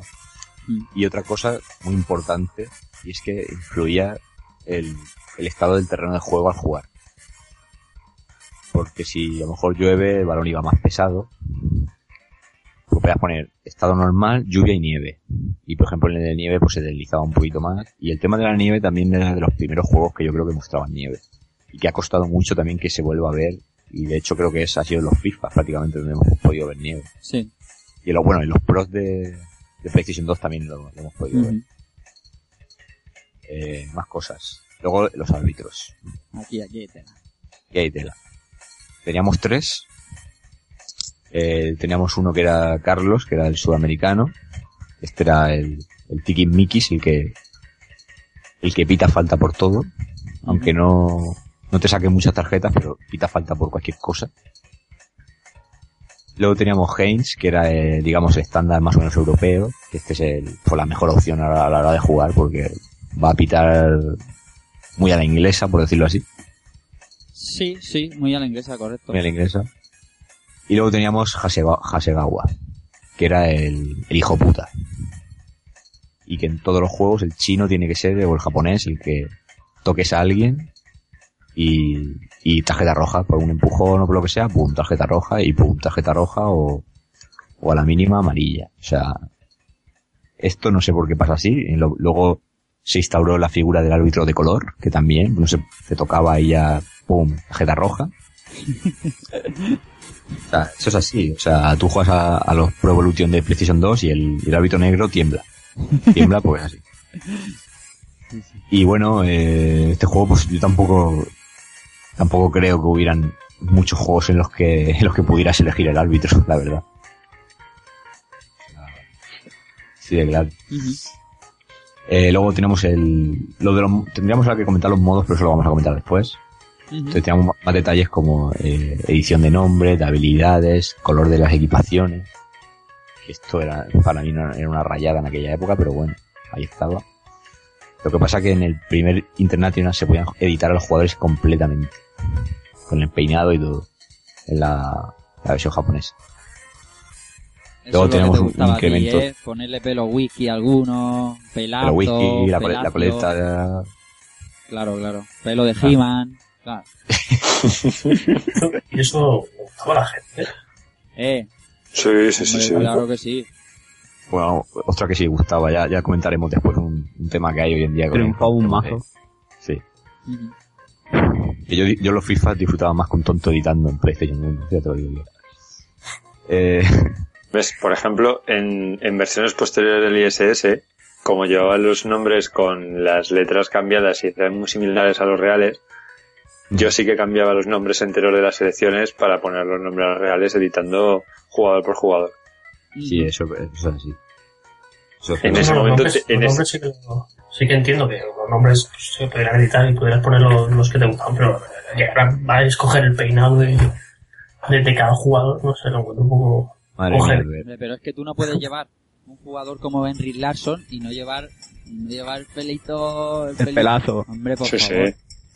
Madre mía, Albert, cómo se nota que, que no estás enfermo de fútbol. Mira, Sí. que yo cogía, yo cogía el, el Pro Evolution de la Play 2 y como me enterara de que un jugador se haya cortado el pelo, Ahí estaba él cortando. yo me iba y lo editaba, porque si no ya A no se me que sí. Hombre, pero, pero, y, la- y lo de las botas. Yo no podía tolerar que, que el jugador tuviera otras botas distintas a las reales. Eso, vamos. Y luego el- con botas negras, por Dios. Botas negras, eso, eso es, ahora, ahora las amo, pero antes era, era una, una cosa burda, completamente. Mis, la Mizuno oficial de Rivaldo. Por Por ejemplo. ejemplo. Por ejemplo. Madre mía. Ay, cómo, nos gusta, madre mía. Y, y el equipo que te editaste Peñero. Fu, Peñero. es, que, es que otra cosa es, es esa, que cada, cuando, cuando había opción de editar, cada uno se hacía su grupo de amigos para meterlo en el juego. Sí, sí, Claro, sí, por claro, supuesto. por. Pero clarísimamente. Y si no tenía, te Pero sobraba que los clavabas, ¿eh? Eh, escucha, Nintendo, nada de los Mis. ¿Eh? Sí, ya lo hacíamos digo, antes. Nintendo no inventó nada. Pero el, el, el amigo Villa lo sabe, pero yo tengo hecho a todos los colegas que nos juntamos para jugar al fútbol. Y yo me pegaba sesiones de dos horas para buscar la cara más clavada. Pero clavaicos. Sí, sí, sí. sí. Eso, eso gloria. Por eso me guardo los archivos de opciones hoy en día. Y luego tenías al colega típico que lo primero que hacía el día uno de cargar el juego en la consola era crear su jugador con su nombre y con todas las características al 99%. Hombre, Hombre, es que eso hay que hacerlo obligado. ¿Dónde te dejaba el juego? Sí, Joder. a ver, yo que ese, ese es el mismo Albert colega. está flipando ahora mismo. Es el mismo colega que le cambiaba los nombres a los de los Final Fantasy VII. eh, Se ponía el nombre de él y de los colegas. Hombre, por supuesto. Pero por supuesto. No, yo los juegos de rol siempre he tenido la manía de dejarlos que vienen. vienen No, no, sí, yo también, pero que no conoces a nadie que haya cambiado el nombre de Cloud y que lo haya llamado, yo que sé, Pepe. Hombre, yo te, digo, yo te digo que Squall en mi consola nunca se llamó Squall. Siempre fue claramente. Ahí está. Bueno, más, más cosas aparte del editor. Bueno, pues, eh, de que vamos aquí. Ah, bueno, pues eh, hay un incremento de, de campos y de, de equipos que asciende a 36 equipos de combinados nacionales.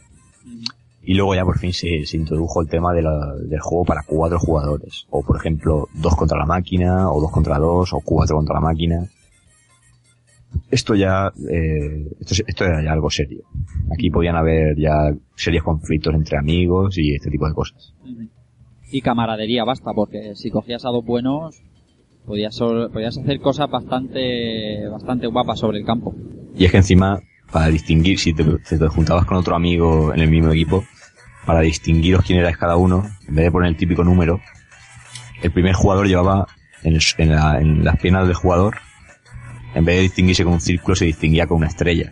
Y el segundo jugador con un círculo. Con lo cual, siempre estaba el comentario toca pelotas de, es que claro, a mí me sale la estrella porque yo soy la estrella del equipo. Y gilipolleces, de, gilipolleces del estilo, por ahí de aquella época. Ah, Y bueno, hay que comentar el, una curiosidad muy, muy curiosa, por decirlo así, es el truco de los perros. el truco del perro, claro que sí. Que se hacía eh, con el, el segundo player metiendo el código Konami, no me acuerdo. ¿Cómo era en, el, en el- la pantalla de título? Creo que sí, a mí me pierdo. Con el pantalla... eh, aquí, aquí estoy tirando el patatón. En la pantalla de título con el segundo player, código Konami. Y conclusión. Lo que hacía era que aparecía un perro en medio del campo, en medio del partido, persiguiendo la pelota a todos los lados. Y estaba, estaba bastante curioso. Que no sirvió para nada, ¿no? No, era... Era... Pues, Era gracioso. un poco Sí. toca pelotas. no sé, como... Ahora hablaremos también en el modo escenario, pero como intentaba recrear ciertas cosas de fútbol en sí, de lo que pasa en un partido real, pues oye, si es que, ¿a quién no se le ha colado una palomica en el estadio, un, un perro, un, un cochinillo? Típico. Pero también salía la poli detrás del perro, ¿no? No, no, no, no. Era rayadas de Konami. Y una pregunta, el- el- lo- ¿los partidos estos entre colegas, se podían repetir equipos? ¿O había hostias por los equipos? Si podías coger el mismo equipo que el ¿Se otro. podían jugar los dos Sí, en el mismo equipo? sí, sí. que se puede hacer. sí, sí que se puede. Ah, vale. Y los modos Keko, No digo, porque si no, Cuidadito, cuidadito. Ahora creo que... Bueno, sí, vamos- creo que sí, que es apropiado. Vamos a comentar primero los modos de juego. Porque luego el, el tema de futbolistas, eso va a dar, va a dar cacho. O sea que vamos a... Vamos a comentar un poquito los modos de juego que tenía el Deluxe. Entonces, vamos a ver. Tenemos eh, el buen modo Open Game, que es eh, pues, la exhibición de, de toda la vida. Luego tenemos el, el- el torneo corto, torneo corto o liga corta, esta es una de las cosas que caparon en, el primer International, que son los torneos pers- personalizables. Esto dolió mucho a mucha gente. Luego teníamos el, el- International, que era el mundial. Y luego teníamos el partido a penaltis. El World Series, que sería la magra, que es, era una, una liga de todos contra todos a, do- a dos vueltas. Y si te pasabas este juego, o sea, este modo de juego, pues el juego te, te, digamos, te felicitaba al final con una ilustración especial, como que eras el amo y señor de, del International, porque te habías completado todo y ese modo era muy difícil y, bueno, ese tipo de cosas, ¿no? De- para sentirte bien contigo mismo. Luego teníamos el, el, el modo entrenamiento que, que para mí es el, un punto de inflexión dentro del, del mundo del fútbol, porque, virtual, porque teníamos entrenamiento libre clásico, pero luego teníamos un modo desafío en el cual podíamos eh, a- a- pulir las habilidades de, de pase, tiro de falta, chute, centro, defensa, en fin, regate, todo, todo. O sea, increíble. Con los banderines y demás, y con, y con pivotes, o sea, todo lo que quisieras. Es impresionante este, este modo. Ahí es donde tengo que ir yo, ¿no? Pues está, está bien pasarse por O ahí. sea, tengo que empezar por ahí, ¿no? Y, Sí. y yo me voy contigo detrás. Pero eso es lo mismo que el, que el Street Fighter, o sea, reto, ciertos retos para dominar un poco el juego. Y te digo una cosa, eh, no, hay, no hay saga para mí que, que tenga un, un entrenamiento tan importante como la saga International en todas sus, todas sus vertientes, tanto en Play como Play 2, como en, como en Mega, Super y tal. Pues hoy en día con FIFA, el entrenamiento yo creo que es vital para controlar las como las faltas o los corners y demás. No es un, no es un mero, no es un mero modo que te pongan ahí para hacer el short. Creo que el entrenamiento es, es básico.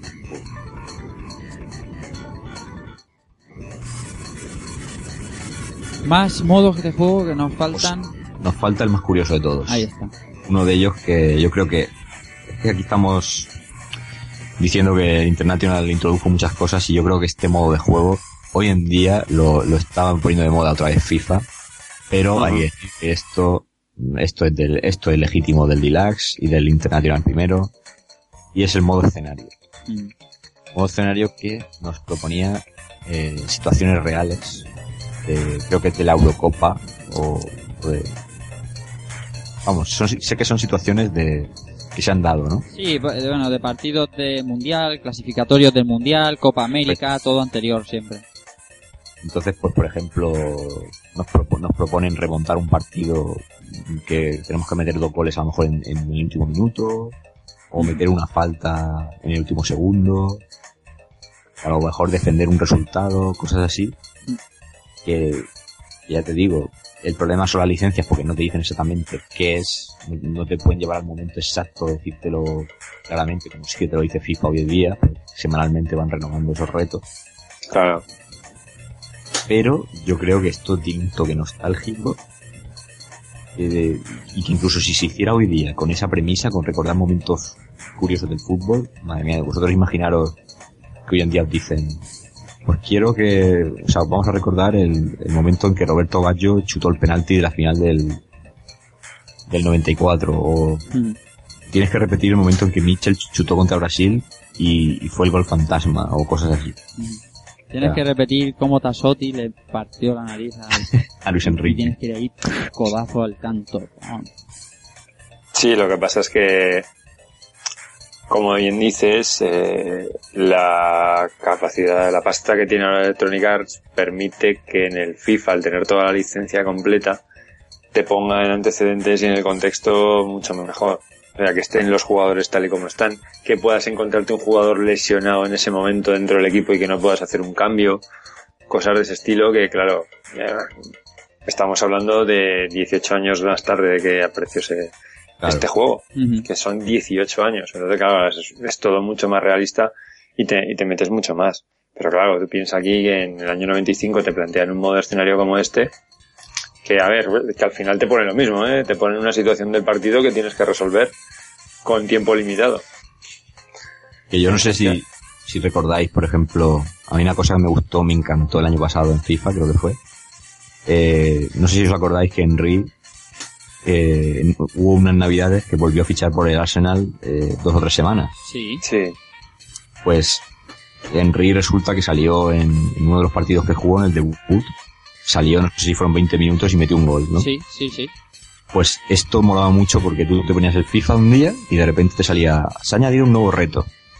Y te permitía re- reproducir eso. Sacar a Henry en el minuto tal, que fuera, y tenías que, para conseguir el reto tenías que, que meter el gol en el, antes de que acabara el partido y a lo mejor tenías, eh, tres minutos reales. y luego lo conseguías y te daban a lo mejor dinero para comprar unas botas para el juego o lo que sea. Pero, pero luego a lo mejor la semana siguiente, pues si el Barcelona había metido ocho goles a un equipo, pues tú tenías que intentar meter los cinco últimos o cosas así. Ujú. Y no sé, ese toque que te pone en contacto con la realidad, que, o sea, quiero decir, como que el juego te está diciendo, nosotros nos gusta el fútbol y estamos pendientes del fútbol, no es un mero producto más que te hemos vendido así porque sí. Entonces no sé, a mí, a mí todas esas cosas me encantan, todas esas referencias al fútbol de verdad, por eso me, me encanta el deluxe, porque tiene miles de referencias al, al fútbol, a, a hechos históricos del fútbol. Yo pensaba desde mi ignorancia futbolística que esto era nuevo de ahora. Pero por lo que estoy viendo, esto ya en el 90 y pico ya estaba con el, con el Deluxe este, ¿no? Sé. Me deja, Bueno. me deja alucinado el tema.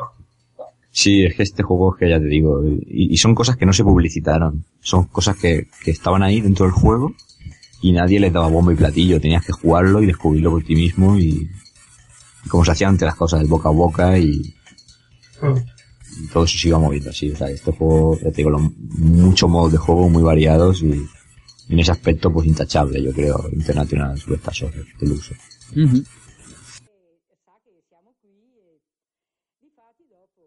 Attenzione, la palla è per Baggio e gol di Roberto Baggio al 43esimo del secondo tempo. Proprio Roberto Baggio rimette in parità le sorti di questo confronto.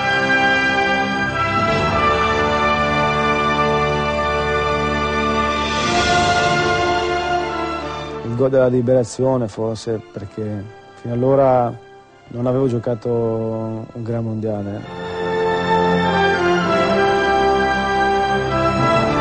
Sì, gol 2-1 per noi.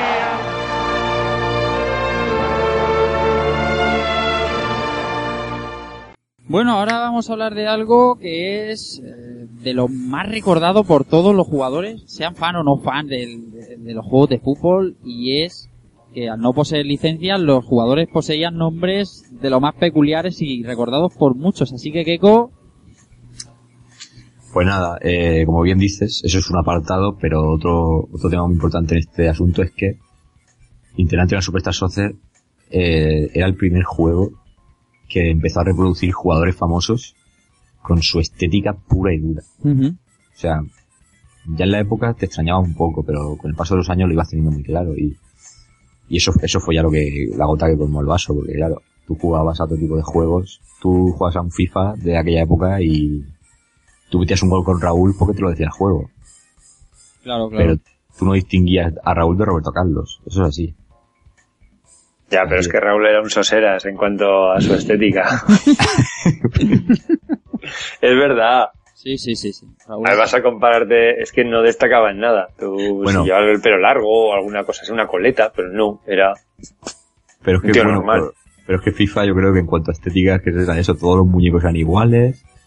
Y, y ya Sí, no solo sí, sí, FIFA, o sea, muchos juegos. Yo, yo tengo por aquí uno de Mega Drive, por ejemplo, que es el World Championship Soccer, que todos los, los jugadores eran, eran, parecían todos colombianos, todos iban con el mostacho y la mullet. Cambiaba el color del pelo y ya está. O sea, digo de- también jugadores de aquella época, ¿no? A lo mejor estamos hablando de, de los 90 y tal. Entonces, eh, Dilax ya se desmarcó y dijo, no señores, aquí hay que, aquí hay que retratar a, a- por lo menos, a, en cuanto físicamente a, a los jugadores que despuntaran. Entonces, vamos a hacer una pequeña relación porque hay muchos, pero quizá haya jugadores que realmente no, no tengan por qué conocer todo el mundo. Entonces, para que la gente se guíe, vamos a comenzar. Y, y aquí ya podéis sacar vuestra vena futbolística al máximo, porque aquí pueden salir ya comentarios de todo tipo con los jugadores que hay. Vamos a comenzar por Argentina. Y aquí los cuatro claros eran Capitale, que es Batistuta, Gran Batistuta. que yo aquí, yo aquí ahora mismo me quito los pantalones porque los que me conocen saben que para mí Batistuta y Del Piero son, son mis ídolos futbolísticos al máximo. Y, y, y hasta hace poco no sabía que Batistuta estaba en, en el Deluxe, con lo cual, muy grande. En que en versiones posteriores se llama Batustita. Batustita y esos cañonazos de llorar. Un tío que, un tío que dispara a puerta, un tío que dispara a puerta y el balón, en lugar de golpear la, la parte trasera de la red, golpea en la parte de arriba. el cambio ese de nombre ya fue en lo que sería el Pro, ¿no? Sí, es que estaba Batutista, Butatista, Batustita, que me, me lo sé todo. Nah. Y, y es que, a ver, este jugador no, no puede fallar si llevas perillica, pelo largo y cinta. Era- Eras el Jesucristo del fútbol. O sea, no podías fallar. Aquí lo llamaron Capitale. Capitales. Ujú. Sí, porque aquí los nombres no querían, yo creo que, se relacionaran demasiado por problem- para que no cantara. Ya después se la jugaron un poco. Sí. PlayStation. Luego tendríamos a, a Fuerte, que sería el, el- yo creo que por aquella época el, el ídolo de las quinceañeras argentinas, el Claudio Paul Canilla, Pelazo. un pedazo, y que en este juego, en el deluxe, se distingue sobre todo por la, la cinta en el pelo tan marcada que se, que se le ve. Y luego, tan, no, no tan bien retratados, pero están eh, Fernando Redondo y, y Maradona. Que Maradona no sé por qué no le pusieron el, el, el pelo mítico del Pelusa, porque es ya un pelo bastante estándar, pero bueno. Digamos que, que son ellos dos, ¿no? Más jugadores. Eh, fo, aquí teníamos uno que, que es marca de la casa. En Colombia teníamos a Murillo, que es Valderrama. ¿Qué, qué podemos decir de Valderrama? Jugador más Pelacísimo. inconfundible ¿Cómo, cómo? que el jugador más... Pelacísimo. Pelacísimo. El jugador más, y más icónico, porque era muy Ya fácil. Es que claro, es que con ese aspecto, pues sí que es fácil que te saquen bien en los juegos. Y bueno, eh, me hubiera gustado alguna secuencia en, en los marcadores de Mitchell haciéndole el gestico que le hizo cuando jugaba en el Valladolid. Eh, Qué bueno. Tocándole los huevecillos. eso, vamos, eso es... Son fotos en fotos en tono sepia que hay que recordar para siempre en la historia del fútbol. Es que Es por, es por lo único que reconozco yo a Valderrama. Es- bueno, tú y, tú y medio mundo, porque por mucho que hiciera este jugador, que era un buen jugador, no lo negamos, pero al final eres recordado, por ejemplo, Alcorta, como decían antes, Alcorta era un, un gran jugador, pero ¿por qué lo van a recordar? Por la cola de vaca de Romario. Así es que el fútbol es así de cruel. Ahora lo pueden recordar porque cuando sale en Canal Plus se le ve el cartón bastante. Sí. ¿En Colombia no salía Higuita? ¿El portero no destacaba? Yo creo que Pues, no, ¿verdad? No destacaba mucho, además he estado viendo, he estado contrastando, digamos, todos los jugadores y a Irita no se le hace, no se le hace mucha mención, la verdad. Guita es una mentira. Créeme, Ese tío es un psicópata del fútbol. De Colombia te voy a decir que hay muchos jugadores retratados en el deluxe, lo que pasa que a nivel, a nivel quizá aquí en España no, no, no, no tengamos por qué conocerlos tanto. Entonces creo que, que con resaltar a Valderrama, que es el, el que en el juego realmente se han molestado en hacerlo parecido. Sí, Sobre y de, todo- de esta época el que más destacaba probablemente sería Faustino Esprilla, ¿no? Ese también está. Y, y al final es que era, no sé, un chico de color con el pelo rapado, tampoco, Claro, claro. no sé. ¿De color qué? ejemplo, eh, por ejemplo, eh, Valderrama sí que podemos distinguirlo mucho mejor cuando tiramos un penalti en el deluxe. Ujú. Porque ahí ya se ve su pelo en estado puro. Ahora la tuba Italia. O ahora me voy a mi patria. Eh, ahora me voy a la Italia. Aquí tenemos, tenemos tres sobre todo que son, que son distintivos entre ellos el mejor jugador del juego, pero vamos a comenzar con, con Premoli, que sería Paolo Maldini, absolutamente el gentleman de, de la defensa italiana de, de la historia, yo creo. Y luego tendríamos a, a- a un jugador que, que a posteriori se ha hecho, se hizo franquicia de la saga, como es Rabanelli, que aquí se llamó Carboni, pero vamos, el aspecto y las canas lo delataban más que a ninguno en este juego. Que este tío, yo, yo es que este Ravenelli, no sé, supongo que ha destacado y nos queda más porque el tío era canoso y tal, pero era un poco berrate, tampoco era... ¿Sabes lo que pasa? Yo prefería a Viali. Sí, pues mira, tienen en común una cosa, que los dos jugaron en la Juve y por lo tanto Ya, pero- efecto. Estaba, pens- estaba pensando yo antes que por qué no salía Viali, que también era bastante característico, era el pelo rapado, y es que Viali no jugaba en la selección italiana en ese momento. Claro, es que Vialin más antiguo, yo creo. Sí. Por lo menos con Italia, porque yo sé que con la Juve estuvo jugando ya hasta el 96, creo que ganó la, la Champions con el debut de Del Piero y toda esta gente. sí, que luego ya fue cuando se fue al Chelsea y demás. Sí, efectivamente, efectivamente. Yo creo que ahí Italia quizá ya no estaría. Y, pero bueno, yo te digo que en la portada del Pro 98 queda espectacular. Sí, sí. Ese encaramiento. Que me acabas de dejar loco fuera de micros con lo de... Yo siempre pensé que miraba a Lot- a Lothar Matthaus y era Andreas Andreas. Kopke. Ahí, ahí me han matado. Y que por lo que hemos estado viendo no es la foto original, ese es un pegote. Efectivamente, ya que nos ponemos a decir portadas, eh, realmente la portada original es la que apareció, digamos, en, en Inglaterra y demás, o fue- que era la de Ravanelli frente a Paul Ince, Sí, señor.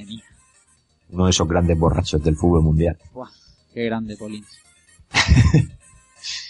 Bueno, para terminar con Italia, vamos a decir al que, al que probablemente, y según las votaciones oficiales que se han hecho entre fans, es el mejor jugador de todo el juego, que es Galfano, que me tengo que rendir ante, ante el que es el gran Roberto Baggio.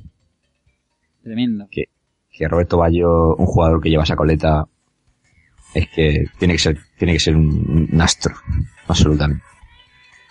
Más que fue un jugador de época y pedazo de mundial, eh, o sea, el mundial 94, si te vienen muchos nombres a la cabeza, pero el primero casi seguro, Eh, el Mundial 94, pese a que lo ganó Brasil, a mí me vais a perdonar, pero, pero la estrella fue, fue Roberto Baggio. A, España le pegó, a España le pintó la cara un poquito. Eh, falló el penalti mítico, claro, por esas cosas. pe- pero hay que estar ahí para fallarlo. ¿eh? Sí. Y, y, y va a quedar siempre en la memoria ese penalti, que, que aunque no lo metiera, poca gente puede decir que fallar un penalti se convierta tan legendario. O sea que, increíble. Pasa que bueno, este es uno de esos jugadores talentosos que era un poquito indisciplinado y bueno, entrenaba lo justo y luego pasa que tenía un talento pues brutal. Y incluso ha llegado a jugar con Guardiola en el Brescia ya con 38 años y, y seguía siendo el puto amo. Pero que- pero Pero, de hecho, Guardiola declaró que ha sido de la persona que más ha aprendido de fútbol en toda su carrera. Y me lo, y me lo creo. Un tío, un tío que ha estado entrenando con Cruyff y demás, ¿eh? eh, Mm, de Guardiola me creo ya la mitad. Bueno, Ya me creo la mitad, es que es muy bien hablado. Sí, no, pero tú ten en cuenta que si, te- si todas las cosas que te puede decir una persona que lleva el pelo de Will Smith, pero por detrás lleva coleta de mullet y perilla, no, o sea, es que no puede fallar absolutamente nada. Y un tío que está en el Inter y en el Milan y lo aman en todas partes, o sea, ujú. eh, eh, como era, era el, el bello o el coleta, le, le llamaban en... Tenía un apodo de estos típicos que ponen los italianos a todos los jugadores. Ujú. Mítico, mítico Roberto Baggio. Y bueno, eh, pasaríamos a Suecia, eh, que es curioso este, este tema porque aquí estaría eh, de suplente, pero está retratado Axbon, que en la equivalencia sería el gran Henrik Larsson. Madre mía. buena jugador de fútbol, vale. Aquí un tío que te mete, pues no sé si fueron 57 goles en una temporada con el Celtic, y se queda tan pancho, pues lo que, lo que que era, era, espectacular. En su época buena era un jugador maravilloso. A mí me encantaba. Antes de pelarse, claro, luego se le pasó como a Sansón. Le quitó el pelo y perdió parte de la magia. Hombre, yo tengo que decir que este tío, cuando fichó por el Barcelona, un momento que para mí fue clave y fue una de las muchas comidas que, que organizaba el club.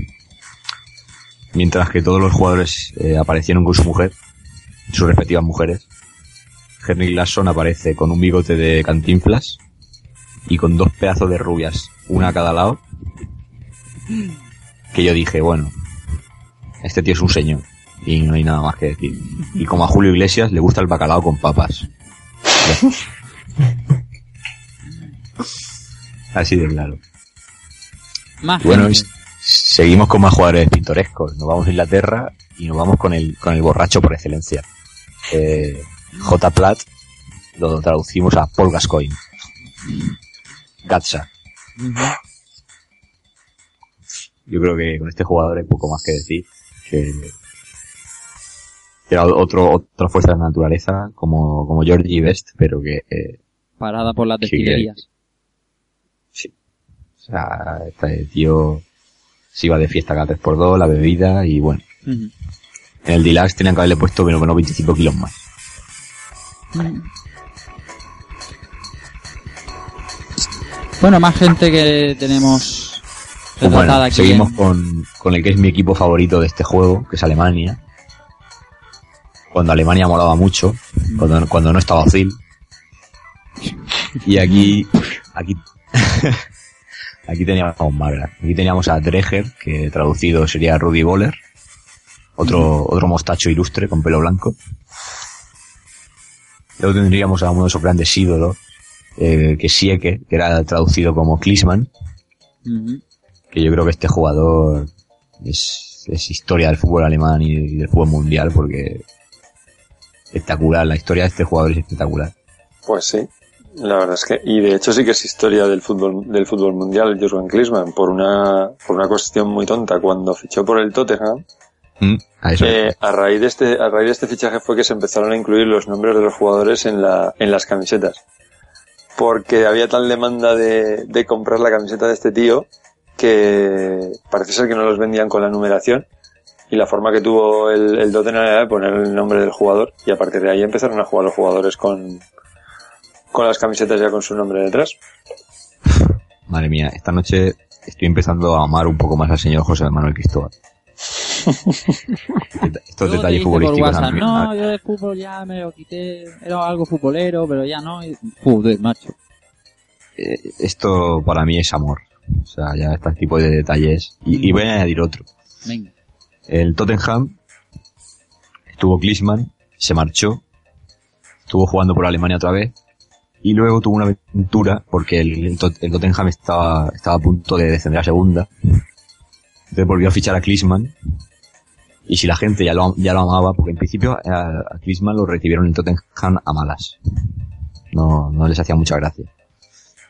Y, nada, fue, se fue otra vez de allí, estuvo jugando en Alemania y tal y cual, entonces eso, el, el Tottenham estaba a punto de bajar a segunda división, eh, entonces Klinsmann pues decidió, bueno, lo repescaron, lo ficharon otra vez, y gracias a él, encima, en un partido histórico, consiguió mantener, mantener la categoría, y desde entonces ya, eh, Klinsmann en Tottenham fue, se convirtió ya, se forjó co- como una leyenda. Si ya, si ya solo lo que decía José Manuel es importantísimo eh, lo que ha supuesto hoy en día, lo que es el, el merchandising, por ejemplo, de camisetas, pues imagínate, vas, vas a tu antiguo equipo, lo salvas de, de bajar a segunda, que no tendrías ni por qué ir, y decides ir a salvarlo, y encima lo salvas, que creo que fue con un partido con cuatro goles. Uno de ellos creo que fue incluso con el pecho. Eh, Klinsmann es absoluta historia. Historia viva, incluso con Alemania, la Alemania que hoy conocemos de Ozil y demás, eh, se lo debe todo a, a en su periodo de seleccionador, que si bien no tiene por qué ser el más brillante de la historia de Alemania, sí que cimentó el alejarse un poco de esa Alemania de fábrica, de, de, de defensa pura y de, y de todo muy estructurado, muy estructurado, y con Klinsmann se apostó por, por desplegar todo el potencial de Alemania al ataque. Por eso hoy en día es junto con España el, combinado nacional más, más potente y, con- el- y son los equipos que casi siempre se enfrentan, porque fueron las bases que Klinsmann in- instaló, instauró en la selección bávara. Con lo cual, un, un mito, un mito de, de- del fútbol, yo creo. ¿Y quién más nos falta en Alemania? Pues en Alemania nos falta Cole, Otra leyenda. que es incluso, y te diré, incluso un, gran mujeriego a día de hoy, al estilo de Marcos Tarcevi. Eh, Lothar Matthaus, Otro grande, grandísimo. Eh, uno de esos jugadores que una vez terminan su carrera de futbolista, pues bueno, se puede decir que están entrenados con un poco de postureo para seguir viviendo, pero tampoco creo que lo estemos viendo, lo estemos viendo mucho actualmente. En cambio, sus escarceos amorosos sí que han sido mm, portada de alguna revista y demás. O sea que, cuidadito con esto. Pero bueno, una leyenda, o sea, no se puede decir nada de Lothar Matthaus como jugador, una leyenda del fútbol alemán. Bueno, seguimos con más jugadores. Nos vamos a Bulgaria. Y aquí lo curioso es que no hay ninguna referencia, por lo menos como jugador estoico. Pero sí que está eh, Kostov, que traducido sería el Jordan Lechkov, que yo este lo vi hace poco por primera vez en el Deluxe y es muy, es muy bueno como lo han recreado en 2D y con los pocos píxeles que hay, como lo han recreado la calva tan particular que tenía este, este jugador. Que es también uno de los talentos de la historia de Bulgaria. Porque aquí todo el mundo recuerda a Stoikov, pero este jugador también, también tiene lo suyo. Sí. No, la verdad es que en el 94 Bulgaria iba bien surtidita, ¿eh? Sí, sí, sí. Entre, entre Lechkov, eh, Krasimir Balakov y Stoichkov, vaya tres. es Y luego, que- y luego encima, y luego encima es que la peña estos del equipo de Bulgaria eran, eran una pasada. O sea, estaban el día antes de jugar la semifinal del Mundial bebiendo y fumando en el hotel como, como, como búlgaros. Claro que sí. Joder, es que son, son unos cracks. Bueno, nos vamos a México. Fue- Y en México pues no hay mucho que rascar. O sea, los dos iconos claves. Eh, Munoz, que sería Hugo Sánchez. Uno de los jugadores que más odio de la historia del fútbol. Porque hoy en día, como entrenador, también es un chulo de mucho cuidado. Pero bueno, las chilenas que hacía, eso. Eso no se lo va a quitar ni Dios. Como mucho se lo puede discutir Van Basten, pero las chilenas que hacía. tremendo. Y luego tenemos el jugador que decía antes José, eh, Leone, que es Jorge Campos. El, el tipo de las camisetas discretas. Sí, sí. Madre mía. Parece que inventó el flúor, la madre que lo parió. qué, qué tío, madre mía. Tochillonas verdes, fucsias, naranjas, coral. Yo este no, no sé si vosotros lo recordáis por lo mismo que yo, pero yo me acuerdo que en, en los juegos de PlayStation 1, los, en los que llegó a salir de, de la saga Pro, era imposible meterle un gol. Porque sería bajito y tal, pero, pero yo- le pusieron las habilidades, Sí, es súper portero. Mm. Sí, sí. Totalmente. madre mía. La campeona... Dime, Villa, dime. No, que iba a decir que las camisetas que usaba, eso en vez de camisetas parecía la chaqueta del chándal. Eso, eh, eso sí, parece los Vaya chándales tela, esos de táctil de aquella época. Ya, eh. Hoy, hoy, hoy son las que llevan los traficantes de droga. Bueno, la campeona de, del mundo en, en aquel mundial. Pues sí, nos vamos a- al equipo que en, en todos los juegos era el mejor en aquella época. Ajá. Era la marcaba la diferencia. Era, era trampa incluso elegirse Brasil. Sí. Eh, aquí pues han retratado los más importantes que son Ferreira, que sería Leonardo. Eh, luego tenemos a Alejo, que sería Be- Bebeto. Este también lo este nos suena un poco más. Madre mía. Y luego tenemos a Gómez, que es el, uno de esos grandes, como he dicho, talento, mujeriego, borracho, drogados. Eh, pero que tenía, él tiene el fútbol en la sangre. Y no se, y eso no se puede cambiar en la vida, y es Romario. Un tipo que se atrevió a insultar a la cara a Pelé. Que, y para mí tiene, para mí desde entonces tiene todo mi respeto.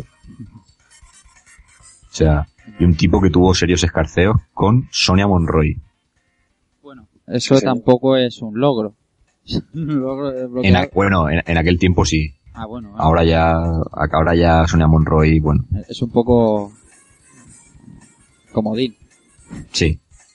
Eh, Romario, el primer tipo en lograr mil goles en la historia del fútbol profesional, según él y sus, sus contadores de goles. sí. ya, ya sabemos que aquí se han contado los de juveniles y, pero vamos. Eh, por supuesto. Sí, y los últimos goles que metió... Eh, el último le costó, eh, lo quería marcar en Maracaná y no pudo ser y, y, y era, eran 10 tíos pasándole el balón y, y no había manera. Y 11 dejando, lo que, dejando que se lo pasasen. Ya lo lo que más importante. Pero, eh, yo estoy jugando contra Romario para marcar el gol mil y me dejo. Me dejo claramente. Pero vamos a ver. Aquí hay un tema claro. Este tío llegó al Barça y dijo, voy a meter 31 goles. Ni uno arriba ni uno abajo, 31. Y pum. Uno detrás Y del el, otro. y el tío en la última jornada de liga pilló y metió lo que le faltaba. Ujú. 31. Yo es que no puedo decir otra cosa. Hablar y, y, y hablar de Romario del Valencia. Bueno, eh, Rafa, es que haciendo alusión a tu apellido, aquí vamos a entrar ya en temas ya... No sé, no sé qué, qué- no sé qué coño hacía Romario en el Valencia. Pues pegarse unos festivales en la ruta del Bacalao Efectivamente. que alucinas. O sea, Timo Bayo, Paco Pil, pum, pum, pum, Eh, pum, pum. Una, época con temas como los de Milking Buah, y My Eyes. madre mía. Que lloro, ¿eh? Lloro. O sea, aquí estamos con, confluye ya fútbol y discotecas en estado puro. Azúcar Moreno, Real Madrid. O sea, Romario. Flavio con, Flavio con Seisao ahí liándola. Pero es que Romario en el Valencia, con Luis Aragonés, Sí, sí, sí, sí, sí. con Luis Aragonés, míreme a la carita. Sí, sí, sí, sí. A mí, a mí ese momento, eh, el momento de Romario en el Valencia ha sido una de las pocas veces en que un entrenador me ha dado verdadera pena. Por Valdano. Pues, Que estuvo solo el principio de la temporada, Sí. que se lo pulieron en nada y que no pudo llegar a alinear a Romario. Después de la brasa que había estado metiendo todo el, con la tontería de que el jugador de, de dibujos animados, no sé qué, se le veía el tío ilusionado diciendo, eh, por fin me dejáis tener en el equipo a Valdano. No le pudo llegar a alinear. Es es que yo creo que Valdano habla muy bien, pero yo creo que como entrenador, como entrenador, yo- y yo, he superado, yo, yo he sido víctima de uno de sus libros, y he conseguido salir vivo, pero es que ese tío tiene mucha verborrea, pero como entrenador no sé yo. Se quede en el larguero ahí donde está. Sí. Y Mourinho le hizo, el año pasado, hace dos años, le lo tiró del Madrid como quiso. O sea, Mm. fue una cosa, una cosa tremenda. Pero Romario de fiesta, bebiendo, fumando. Pero el tío, se- si lo ponían en el partido, te lo definía, ¿eh?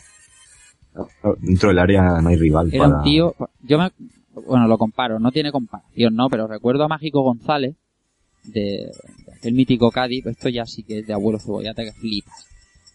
Mágico González, que era un tío que fumaba, eh, brutalmente y salía lo que hiciera falta, pero salía al campo y, oye, el tío, el tío ponía la magia. A Mágico González, lo, tú sabías eso de que lo encerraron en, en el hotel de concentración y se escapó por la ventana del aseo para poder irse a la discoteca. Sí, hay un montón de historias. La historia del paquete de tabaco también es mítica. De que el entrenador le dijo, te tienes que dejar de fumar. Y le dijo, si me doy 25, si no me doy 25 pa- pataicas, como bien llamamos, al paquete de, de Winston, me dejo de fumar. Buah, no se hizo 25, se hizo un porrón más de pataicas al paquete.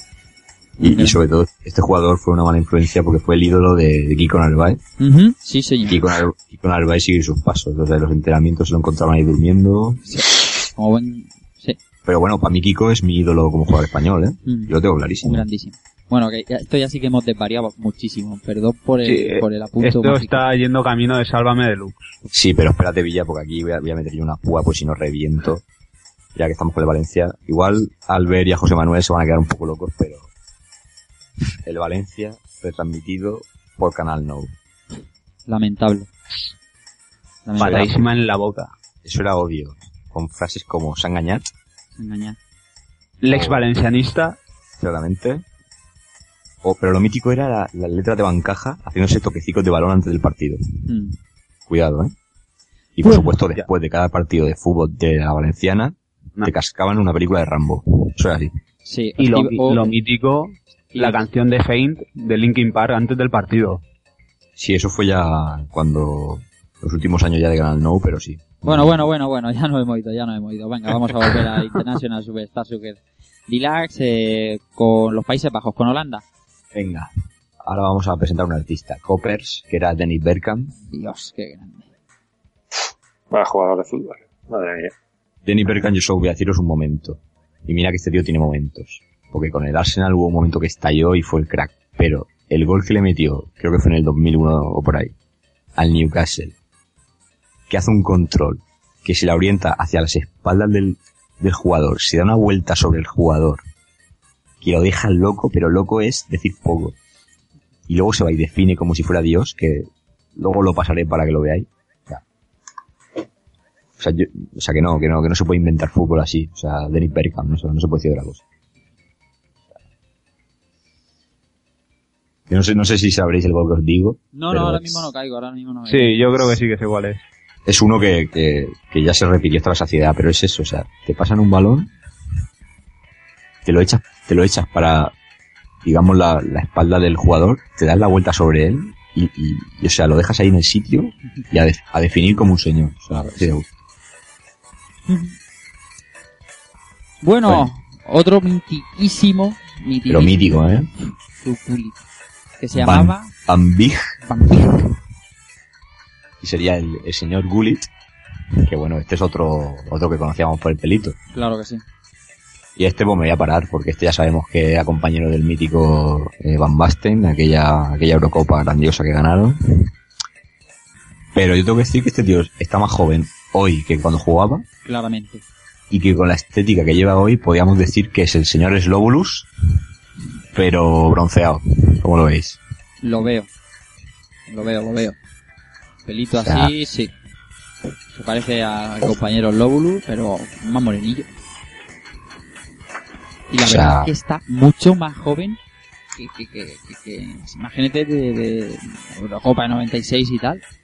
Con, con bigote y O sea, yo no lo entiendo esto, pero bueno, cada vez que hay una entrega de balones de oro sale él ahí con su pelito, correcto. Señor Slowulus de Holanda, tío. No, no puedo decir otra cosa. Y queda otro, otro, otro mítico mu- mujeriego. Este también. Este, este, este ha sido también otro Baker, eh, traducido, Clarence Seedorf. Pues el gol ese que metió con el Madrid de medio campo, a- pero que no fue a colocar, que fue un tapón increíble, Ya. con las, con las trencitas, bueno. Bueno, lo que ha hecho, bueno, si se ha retirado y, y estaba cerca de los 40 y es un ídolo en... Espera, espera, espera, espera, que se ha retirado Seedorf. Bueno, se ha retirado. Está en retirado. Brasil jugando, ¿eh? Sí, y, sí. Está, y está metiendo clavos, ¿eh? ¿Sí? Eh, Pero el otro día salió un clavo que metió, que parece que el tío tenga 20 años, o sea, el Seedorf, el Seedorf este no hay Dios que lo retire. Ya, ya, pero no, no está retirado, igual que Raúl tampoco está retirado, ya tú sabes. Bueno, bueno. A Raúl le voy a perdonar, a Raúl le voy a perdonar el, el- su estancia en el Salque. Sí. Ahí, y todavía. Mm. Eto tampoco está retirado. Bueno, Eh, bueno, todo está retirado prematuramente porque quiere. mm, Los millones rusos están ahí. claro. Con Bueno, la, Tampoco creo que la mucha furia. falta. furia. Ya nos vamos con España por último. Aquí, bueno, habría este, estos dos jugadores que se destacan, habría que tirarlos muy con pinzas. Pero bueno, según las fuentes son ellos. Serrano, eh, no es otro que José Mari Vaquero, ese gran, ese gran jugador que, que fue clave en la, en las semifinales con la, la Copa de Europa primera del Barcelona, contra el Kaiserslautern. Sí, sí, sí. madre mía. Pelazo inolvidable también. Y luego teníamos uno de los, fíjate, uno de los grandes talentos, pero también uno de los mayores mantas que se han visto en el mundo del fútbol. Sería, sería Asensio, que lo traducimos como Julen Guerrero. Totalmente overrated. Un saludo a todos los amigos del Atleti de Bilbao desde aquí. No, no, es que encima ellos son los primeros que, Sí, algunos sí, lo tengo constatado que algunos sí que si tú ves el programa este de Vaya Semanita, pues se, se, sí, meten, se meten poco con Julen Madre Guerrero. mía. Que hacía bastante gracia. Eh, no se va del Athletic por algo. Ahora, pero póster de, su- de la Super Pop y esas mierdas, a capazos, eh, las niñas Eso- locas. Eso, eso es que tendría que haber sido bastante. Las niñas loquitas. Nah, era un buen jugador, lo que pasa es que sí, overrated, sí. Es un- Yo creo, yo creo que es que lo, lo vendieron demasiado en ese momento. Salió ahí demasiado jovencito y lo empezaron a querer meter ya a la selección desde muy pronto y parecía que iba a ser el salvador del fútbol y se quedó en el camino. Una selección con Javier Clemente, tenías que ser demasiado, tenías que ser. Lo tenías complicado. Sí, no. O sea, el tipo de esto no cuadraba. Es igual que cuando creo que era Pasarela, que tenía la selección argentina, que no permitía jugadores con el pelo largo. Sí. Con lo cual Fernando Redondo se, se que Fernando Redondo siempre lo recordamos como uno de los míticos pedazos de mujeriego y se negó a jugar con, con Pasarela. Eso fue en el Mundial del 98, ¿verdad? Creo. Mm, mm, mm, pues, pues, pues, pues, Pues, pues, Puede ser. dos. Francia. no, eh, es que yo sé que, que Batistuta, por ejemplo, sí que fue y se cortó el pelo un poco. Pero ahora, ahora que lo dices, igual sí que fue redondo en aquel, en aquel mundial cuando dijo por aquí no paso. O en alguna Copa Sí. América. Es que Pero no, sí, no sí. ca- O igual sí que fue en una Copa América y luego en el Mundial sí que se bajó ya los pantalones y, y les dejó. Y yo sé que hubo, hubo ahí tirantes con ese, con ese seleccionador. Tontería más grande, madre mía. Sí, o sea, sí, claro. Es que hay que ser muy tonto. Eh, bueno, hemos repasado los jugadores. Bueno, los jugadores. Bueno, yo había, yo había notado uno más. Sí, es verdad, verdad. Dime, dime. Un mítico, un mítico de, de, bueno, un mítico que fue mítico durante el corto periodo que duró el Mundial del 94, que es de la selección de Estados Unidos, Alexi Lalas. Que los futboleros lo recordarán principalmente porque era un futbolista cuya estética era más de los ZZ Top. Que llevaba un pelo largo enorme y una perilla que se llegaba hasta, hasta el estómago. Este sí que sale muy, muy claramente. No, no recuerdo el nombre, pero lo vi el otro día y dije, "Uf, Alexi Lalas, fijo. Pues ese se me ha escapado a mí, que tengo que...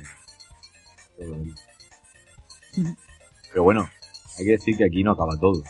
Que aparte de los jugadores, como hemos dicho, el Internacional tiene un amor hacia el fútbol brutal. Y en el videomarcador se refleja. El videomarcador es un, es un personaje más del juego. Según lo que ocurra en el partido, goles, faltas, proyectará una imagen u otra que il- ilustra lo que ocurre. Entonces tiene, tiene algún otro beat. Por ejemplo, si metemos un hat-trick, por lo general sale la, la foto de Stoico. Hat-trick con el mismo jugador. ¿se Sí. una foto de Stoikov un poco retocada, pero es, esto, es, es la que, la foto de Stoikov mítica de Bulgaria. celebración mítica. Esto a mí siempre me llamó la atención de ver a este jugador ahí en medio y que luego no se le represente en la situación mucho. Luego tenemos una foto, por ejemplo, de un jugador de rodillas lamentándose brutalmente cuando te metes un gol en propia meta, que se parece mucho a una de Hugo Sánchez también, que se ve así arrodillado y tal. Tiene, tiene un aire. Luego, eh, también cuando nos pasamos el juego en según qué versión, hay también alguna foto que hace guiño a, a Roberto Ballo. O por ejemplo, eh, eh, en las pantallas de presentación del juego, sobre todo en, porque en las de 16 bits no se nota mucho, pero en la de Precision 1, podemos ver, incluso en la intro podemos ver a Klinsmann claramente, en el centro. Ahí no hay ni un tipo de duda. Y bueno, eh, también podemos, en las versiones de 16 bits, yo diría, y por lo que yo atisbo un poco, eh, se puede adivinar la figura de Bebeto y a Fernando Redondo también. Lo que pasa es que esto es muy subjetivo. Esto sí que digo que es muy, muy subjetivo. Ya es cuestión de que la gente se ponga a mirar y cada uno tenga su opinión. Bueno, y guiños, pues ya digo, hay muchísimos. Claro, también hoy mismo veía alguna foto de equipo que me ha parecido ver a un jovencísimo Alessandro del Piero, con lo cual para mí sería una cosa ya muy bestia, pero igual me he dejado llevar por mi, por mi cerebro. Y lo has querido ver. Lo he querido ver. Claro. Una cara de Belmez que apareció por ahí. Y bueno, yo creo que ya es hora de, de hablar de, sobre todo del apartado sonoro y de, de este juego. Sí, sí, vamos a hablar de música y FX. Comenta, coméntanos un poco. Pues bueno, la línea, la línea de- del audio del juego, ya podéis ver que sigue un poquitito con la samba. Mm. O sea, era lo que, era lo que se llevaba de moda. Y los temitas, los cuatro o cinco temitas que tiene distintos, pues te mete muy bien en las competiciones y demás. Pero sobre todo este juego se luce en, en el FX, de los chutes, eh, las- los gritos de los jugadores cuando reciben un golpe, eh, ¿qué más? No sé, cuando el balón choca con algún muro, con un, un muro o lo que sea. O sea, y luego el público. El público tiene un sonido que yo creo que es característico, que es esa especie de trompetilla que se escucha siempre. Que sobre Sí, todo sí, en, sí. lo- en los descansos, cuando no, cuando no se oye mucho el, el, el rubor del público, se escucha esta trompetilla y te mete mucho en, en esa estética de mundial. Y bueno, sobre todo, lo demás, yo creo que destaca es la inclusión de un comentarista en aquella época. Que yo creo que, creo que aquí sí que sí, salvo el FX del FIFA de que le dabas al botón A y cantaba gol, la máquina, Sí. yo creo que no había un comentarista en ningún juego de fútbol. Eh, ya te digo, 16, 8 o arcade, yo creo que 8 bits, 16, eh, No. arcade yo creo que no había ningún comentarista No. al uso. Desde luego, como este, no. O sea, sí, Este a nivel de esto, no. Mm. Bueno, podemos decir que el tío se llama Alan Johnson. No sabemos si es un comentarista que de verdad de la época o un invento de Konami. Pero decía, al final decía cosas que se te quedan en la cabeza, ¿no? Por ejemplo, tenía frases como, decía, Incredible Control. Eh, aquí hay una, aquí hay un tema con esta, con esta frase. Si cuando dices o chutáis, el balón se va afuera. O sea, automáticamente hace una especie del jugador hace no sé por qué, hace una vaselina y el, bal- el balón se va afuera. Hace un Sergio Ramos y au. Sí, y esto es así. O sea, y, y- yo no, no, no voy a entender en la vida por qué. Me, me gustaría llamar por teléfono a la línea de Konami y que alguien me lo explique. Si está Kojima por allí, que me lo diga. Pero no, no entiendo esto. Luego el mítico, cuando hay una situación muy típica en el, en el Deluxe, que es estar despejándola de cabeza y devolviéndose al, al rival, al rival y así viceversa, ¿no? Y entonces el comentarista empieza, another header, another one, another one, another one, y ahí se puede tirar una hora como estés cabeceando todo el rato la pelota. Luego con los porteros pues tenía el espectacular save, el blinding save, a veces le pega por toser y pide disculpas. Luego el mítico cuando te hacen una falta y no la pitan dice no foul y se queda ahí todo loco. Eh, los gritos de gol que se, también se vuelve tarumba cada vez que se mete un gol. Luego dice algo así, algo así como traducido al español, dice algo como el partido está muy, muy parado, muy quieto y no varía la cosa. Eh, necesitamos goles, por favor. Algo, una traducción así más o menos. Ujú. O por ejemplo, igual cuando golpeamos a un rival con un balón y se cae, hay veces que dice algo también aproximado como que como que esto al jugador le va a doler al, al mañana, como que va a tener agujetas por ese golpe. Y ya, y incluso cuando vamos a la pausa, te avisa, dice el The game has been paused o cosas así. Ujú. O cuando pita penalti también, suelta ahí The referee, sé qué, tal, y le pone ahí todo, todo- vaya, se, pone, se, se exalta, ¿no? Está, no sé, a mí, de, los, de esos comentaristas que al final, del paso de los años, siempre se te queda un poquito en, un poquito en la cabeza. Ujú. No sé si para algunos es un poco trayante o, o raya un poco, pero vamos, para mí, yo sé, siempre le he guardado cariño a este, A nivel comentarista a mí me parece brutal. Y a nivel musical y FX... eh, hay, depende de la versión. Los FX son más rayantes o menos, pero lo que es evidente es que te metía en lo que quería meterte, que era en ese fútbol de mitad de los 90 de, de samba y de... Es que teníamos todos a Brasil como referencia, entonces pensar en fútbol de Italia 90 era pensar en música sambita y tal, y, y esto con el sello Konami inconfundible lo hacía genial. Sí, no, eh, completamente de acuerdo. Y bueno, yo creo que hemos hecho un, un repasito bastante extenso al juego. Extenso, Y extenso. por, y por dejar una cita, vamos a decir que, eh, que esta semana estuve rescatando viejos artículos de revistas que hablaban sobre el juego. Entonces la, la valoración que le daba a Superjuegos en el año 95 era la siguiente, era lo mejor del, lo mejor dentro del panorama futbolístico consolero. Nadie ha sido capaz de superar su, su jugabilidad. Esto lo firmaba el mítico R. Dreamer. Ujú, Superjuegos Y- del 95. Vaya revistacas tienes por ahí. Sí, todo eso no se tira, tío. Eso es tesoro nacional. Y bueno, si queréis podemos comentar un poco la- lo que fueron, porque claro, hemos hablado del, de International Superstar Society Deluxe de una manera, digamos, etérea, de una manera, lo que es la esencia del videojuego en sí. Pero claro, eh, el juego tiene tres versiones, que son eh, la original Super Nintendo, Mega Drive y PlayStation.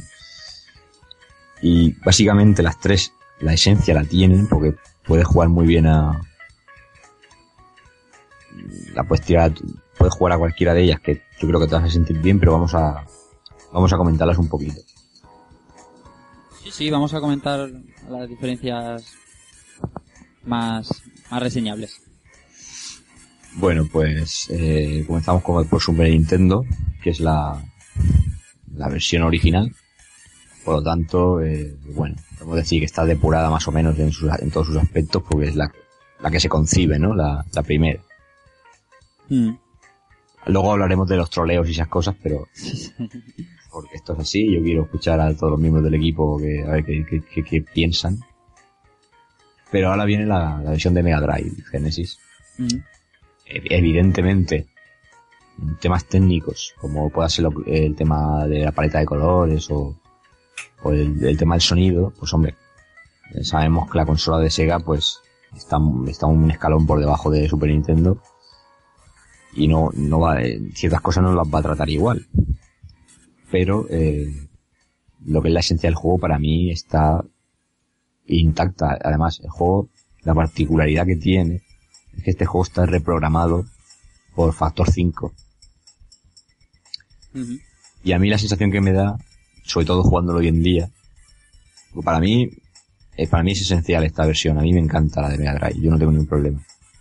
Pero para mí me da la sensación que es un híbrido, jugablemente, es un híbrido entre el primer Elite el Superstar Soccer, entre ese y el Deluxe. Y diré por qué. Porque a la hora de meter goles, eh, no es ni tan sencillo a mi parecer como el primer International, pero tampoco es tan estricto como el Deluxe, puro. O sea, para mí tiene el, para mí está perfectamente balanceado por el aspecto de que tú puedes chutar de lejos. Y, y puedes meter un gol por la escuadra perfectamente, pese, pese a lo que digan muchos por ahí. Eh, yo creo que este juego en ese aspecto no tiene ningún problema jugablemente. Cosa que en las versiones que supuestamente tiene la gente como las mejores, cuesta muchísimo más. Y a lo mejor eso podría decir que hasta no se puede hacer. Yo creo que, que Mega Drive si tiene un acierto es ese equilibrio. Ujú. Entonces, pero también es mi opinión, o sea, es respetable también todo lo que, Sí, sí. todo lo que puede sacar cada uno.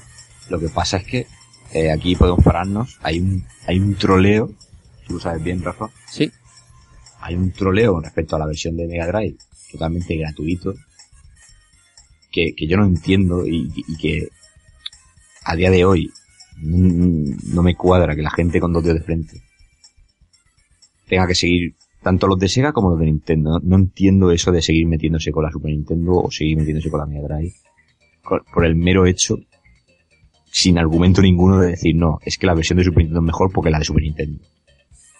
Mira, me toques lo que me sobra de santo porque porque no es así. O sea, porque entonces por esa regla de tres también podemos decir que los, los FIFAs de Mega Drive les pegan 400 patas a los de Super Nintendo. Porque eso, eso está demostrado. Pero en el caso del Deluxe, yo creo que una vez probadas las tres versiones, yo creo que no, no es para ponerse como lo está diciendo la gente. No sé qué opináis vosotros, pero Yo es que creo que la bola se ha hecho grande. Es decir, el juego tiene algunos, eh, no defectos, ¿no? Tiene algunas diferencias con el de Super Nintendo. No es, no estamos, no estoy diciendo que sea la mejor versión, ni mucho menos. Pero creo que se ha tomado el, el concepto de que era una mala versión y se ha generalizado. Entonces, eh, o todo el mundo, no sé, o, a lo mejor es porque yo soy muy ceguero y quiero defenderlo a muerte, pero no me parece una mala versión ni mucho menos. Creo que yo le pregunto a todo el mundo, haya jugado mucho o poco, y casi por defecto me va a decir que la que la versión de Mega Drive es mala y, y creo que eso, que con el tiempo esa bola se ha hecho más grande y no sé, es algo... Sí, pero algo, totalmente infu- infundado, o sea, ninguna cosa, no hay un hecho que me digas tú, vale, es, peor por esto, yo ya he dicho en que es peor, pero ese, eso es, que es peor, es en un estado técnico que eso es casi todos los juegos de Mega Drive, o sea, porque Super Nintendo surgió después y es obviamente superior, pero de ahí a meterse furibundamente con un juego, porque sí, de hecho, uno de los motivos que me ha llevado a hacer este programa, dirigir, dirigir este juego, es, es sacar a colación este tema de, de Mega Drive, porque creo que es totalmente injusto. Y lo digo desde la perspectiva que yo tengo, o sea, es que encima, que yo creo que hay que ser un poco abierto de mira. Yo, por ejemplo, soy un tío que este juego lo, lo tiene original, tanto en Super Nintendo, como en Mega Drive, como en PlayStation 1, que ahora hablaremos de su versión. Con lo cual, mm, no creo, no, no sé por qué, no, enti- no entiendo esta, esta crítica, pero en fin, supongo que esto es algo que, que es así, que está instaurado y que, que los troleos siempre van a estar ahí. Bueno, después de decir tres o cuatro verdades sobre la versión de Mega Drive, bueno, que cada uno se quede con lo que quiera, pero, pero lo que hay, no es, no es tan mala versión. Eh, No, vamos- es, que no- es- es que es muy buena versión. Pero bueno, eso es lo que hablábamos, que cada uno se quede con lo que quiera. eh, sí, es libre de, de criticar, aunque no tenga muchos fundamentos, pero bueno, Siempre respetando, por lo menos. claro, Esto de que te efectivamente. digan, esta versión es una mierda, porque sí, pues eso tampoco es. efectivamente. Bueno, la versión de PlayStation, Keiko. Bueno, pues esta a mi parecer, y lógicamente, es la, la mejor versión de todas. Que Sí.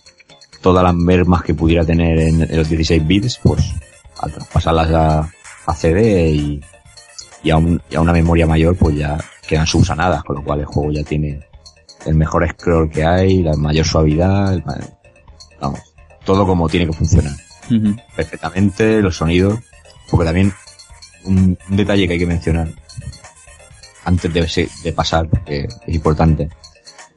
Todo este troleo que hemos comentado, que existe y demás, hay también un dato que hay que dejar claro, y es que, por lo menos a mi parecer, las versiones eh, japonesas del International, eh, por el tema que todos conocemos de los 60 y 50 hercios, a mi gusto, y, y, lo, y lo he descubierto este año sobre todo, eh, las versiones japonesas son mucho mejores. Con- por, por lo menos con el tema del deluxe se nota bastante. Porque yo ahora juego a las versiones PAL y, y parece que el jugador vaya a rastras. En cambio, me- me- por lo menos esa sensación me da a mí después de, de haber probado el japonés. Entonces, claro, creo que esto puede que haya influido también un poco en, en la década de los 90 al, al, al generar esto, esta controversia, ¿no? Pero bueno, la versión Play es perfecta, yo creo. Ya tenemos algún efecto en 3D, como las letras cuando se mete un gol, nuevos menús, nuevas intros, nuevos finales, o sea, el juego en sí está intacto, pero todo es mejor. Sí. Entonces, pues, se hace, es también la versión más jodida de, de conseguir hoy día, pero, eh, o sea, simple y llanamente, pues es, es la, la idea original que tenía Konami, ya limpia. O sea, pasa, pasaba limpio por completo, básicamente, sin más. Eh, y bueno, luego tendríamos la versión de Game Boy Advance, que es el East Advance, que este es una versión actualizada del juego, que realmente lo que hace es actualizar a los jugadores, con la misma idea de juego, pero también muy, muy bien hecha para la consola de, de Nintendo. Luego aparecería el, el IS a secas, ISS, que es, digamos, una evolución en principio de, de la jugabilidad del Deluxe, pero ya cambia las animaciones, cambian un poquito los gráficos y, y sobre todo el control es muy raro. Do- con dos botones solo no se pueden hacer todas las combinaciones que requiere este juego. Claro. Y por más que lo intenten, pues oye, ahí se lo agradecemos, pero realmente lo- el anterior es mucho mejor. Y luego, como curiosidad, pues comentar la, la saga ISS de, desarrollada por, por Major A, que es el intento de llevar el sistema de juego del, del, del International Superstar Soccer Deluxe, llevarlo a las 3D, que realmente con el único que consiguieron éxito fueron con la, con la versión de la Nintendo 64, el i64, que también la gente lo tiene en un pedestal y es que ese juego pues se hizo bien, tan simple como que se hizo bien y era divertido. Hubieron unas entregas en PlayStation, pero eran un tanto irregulares. Eh, intentar traspasar animaciones que estaban hechas en 2D, que, que a su modo en su época se, se hacían con la idea de que, de que, de que parecieran buenas, pero traspasarlas tal cual a las 3D, al final queda ortopédico. Entonces, yo, yo, yo quizá no, esa, esas entregas las obviaría un poco. Ujú. Bueno, lo que sí que está claro es que el Deluxe causó furor eh, y a día de hoy se sigue jugando. Hay, hay portales donde jugar en internet. Hay muchos fans todavía que le siguen dando. Se han hecho muchas versiones piratas de ligas, eh, sobre todo sudamericanas.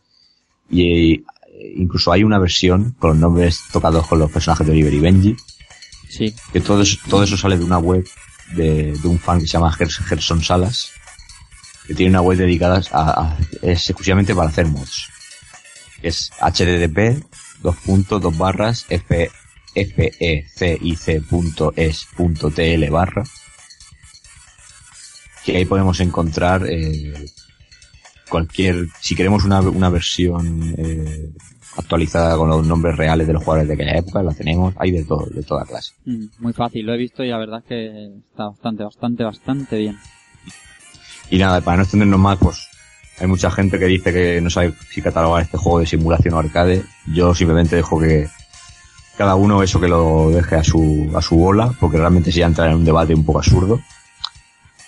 Porque es un juego de fútbol, tiene su toque de realismo, tiene mucha presencia arcade y, y, y quizás nos íbamos a tirar dos horas más hablando de esto. Sí, y sí, sí, tampoco, sí. Nada, es un tampoco poco, eso es. Cada uno que lo tome un poco como quiera. Podemos preguntar una opinión personal de aquí de compañeros de Rejugando. José Manuel, a ti, como hemos comentado al principio del podcast, te ha parecido bastante más arcade que simulador. Yo siempre lo he catalogado dentro de, del arcade. Ajá. Em, sobre todo por la, el timing de juego. Es más, es mucho más rápido. Como hemos estado comentando, el, el, tiempo de juego nos interrumpe, el, el juego es bastante corrido y al final, si eres medianamente bueno, puedes pillarte con un jugador y regatearte al equipo contrario y meterte dentro del área y meter gol. Eh, eso en versiones posteriores, en los pros sobre todo, ya el, el- el tiempo de juego, el ritmo de juego es mucho más pausado y por eso e- ese, para mí es la, la diferencia entre lo que yo considero arcade y simulación en cuanto al fútbol. Pero es una opinión personal, ¿eh? Tampoco... eh, no me pondría a discutir porque alguien dijera que esto es simulador. Probablemente contextualizándolo en el periodo de tiempo en el cual aparece es lo más simulador que existía. Claro. Eso, eso es lo que yo pienso más que nada, que yo creo que lo concibieron como eso, pero claro, en aquella época, claro, hoy en día, cuando vemos ya cómo se desarrolla el juego, lo que dice José, que va todo muy rápido, tú con un defensa te plantas en un momento en la defensa contraria, eh, pues eso, yo para mí tiene un, un 50% de simulación en cuanto a, a cómo se han recreado ciertos movimientos, porque intentan, intentan ser real, la ambientación y demás, pero claro, luego a la hora de jugar, pues evidentemente eh, tiene cosas muy arcades, porque esos chutes deslizándonos por el suelo no son muy reales también. Claro. Pero bueno, es, es, es lo que había también, por decirlo de alguna manera. Bueno, si alguno más quiere hacer algún comentario al respecto, simulación, arcade, Villa, Dante. Pues yo la verdad que tengo poco, poco que aportar fuera de lo que ha dicho José Manuel, o sea que paso palabra. Perfecto. Para mí es un- una simulación porque lo encuentro súper difícil, pero lo digo. Uno a uno, escala uno a uno. Pero bueno, yo el tema de hacer bicicletas y cosas raras, para mí eso es simular. Eh, En el Soccer Brown no hacías todas estas cosas y, y yo me lo pasaba teta. Muy bien. Eh, antes de concluir y de terminar, y vamos a leer los comentarios que nos han dejado los oyentes.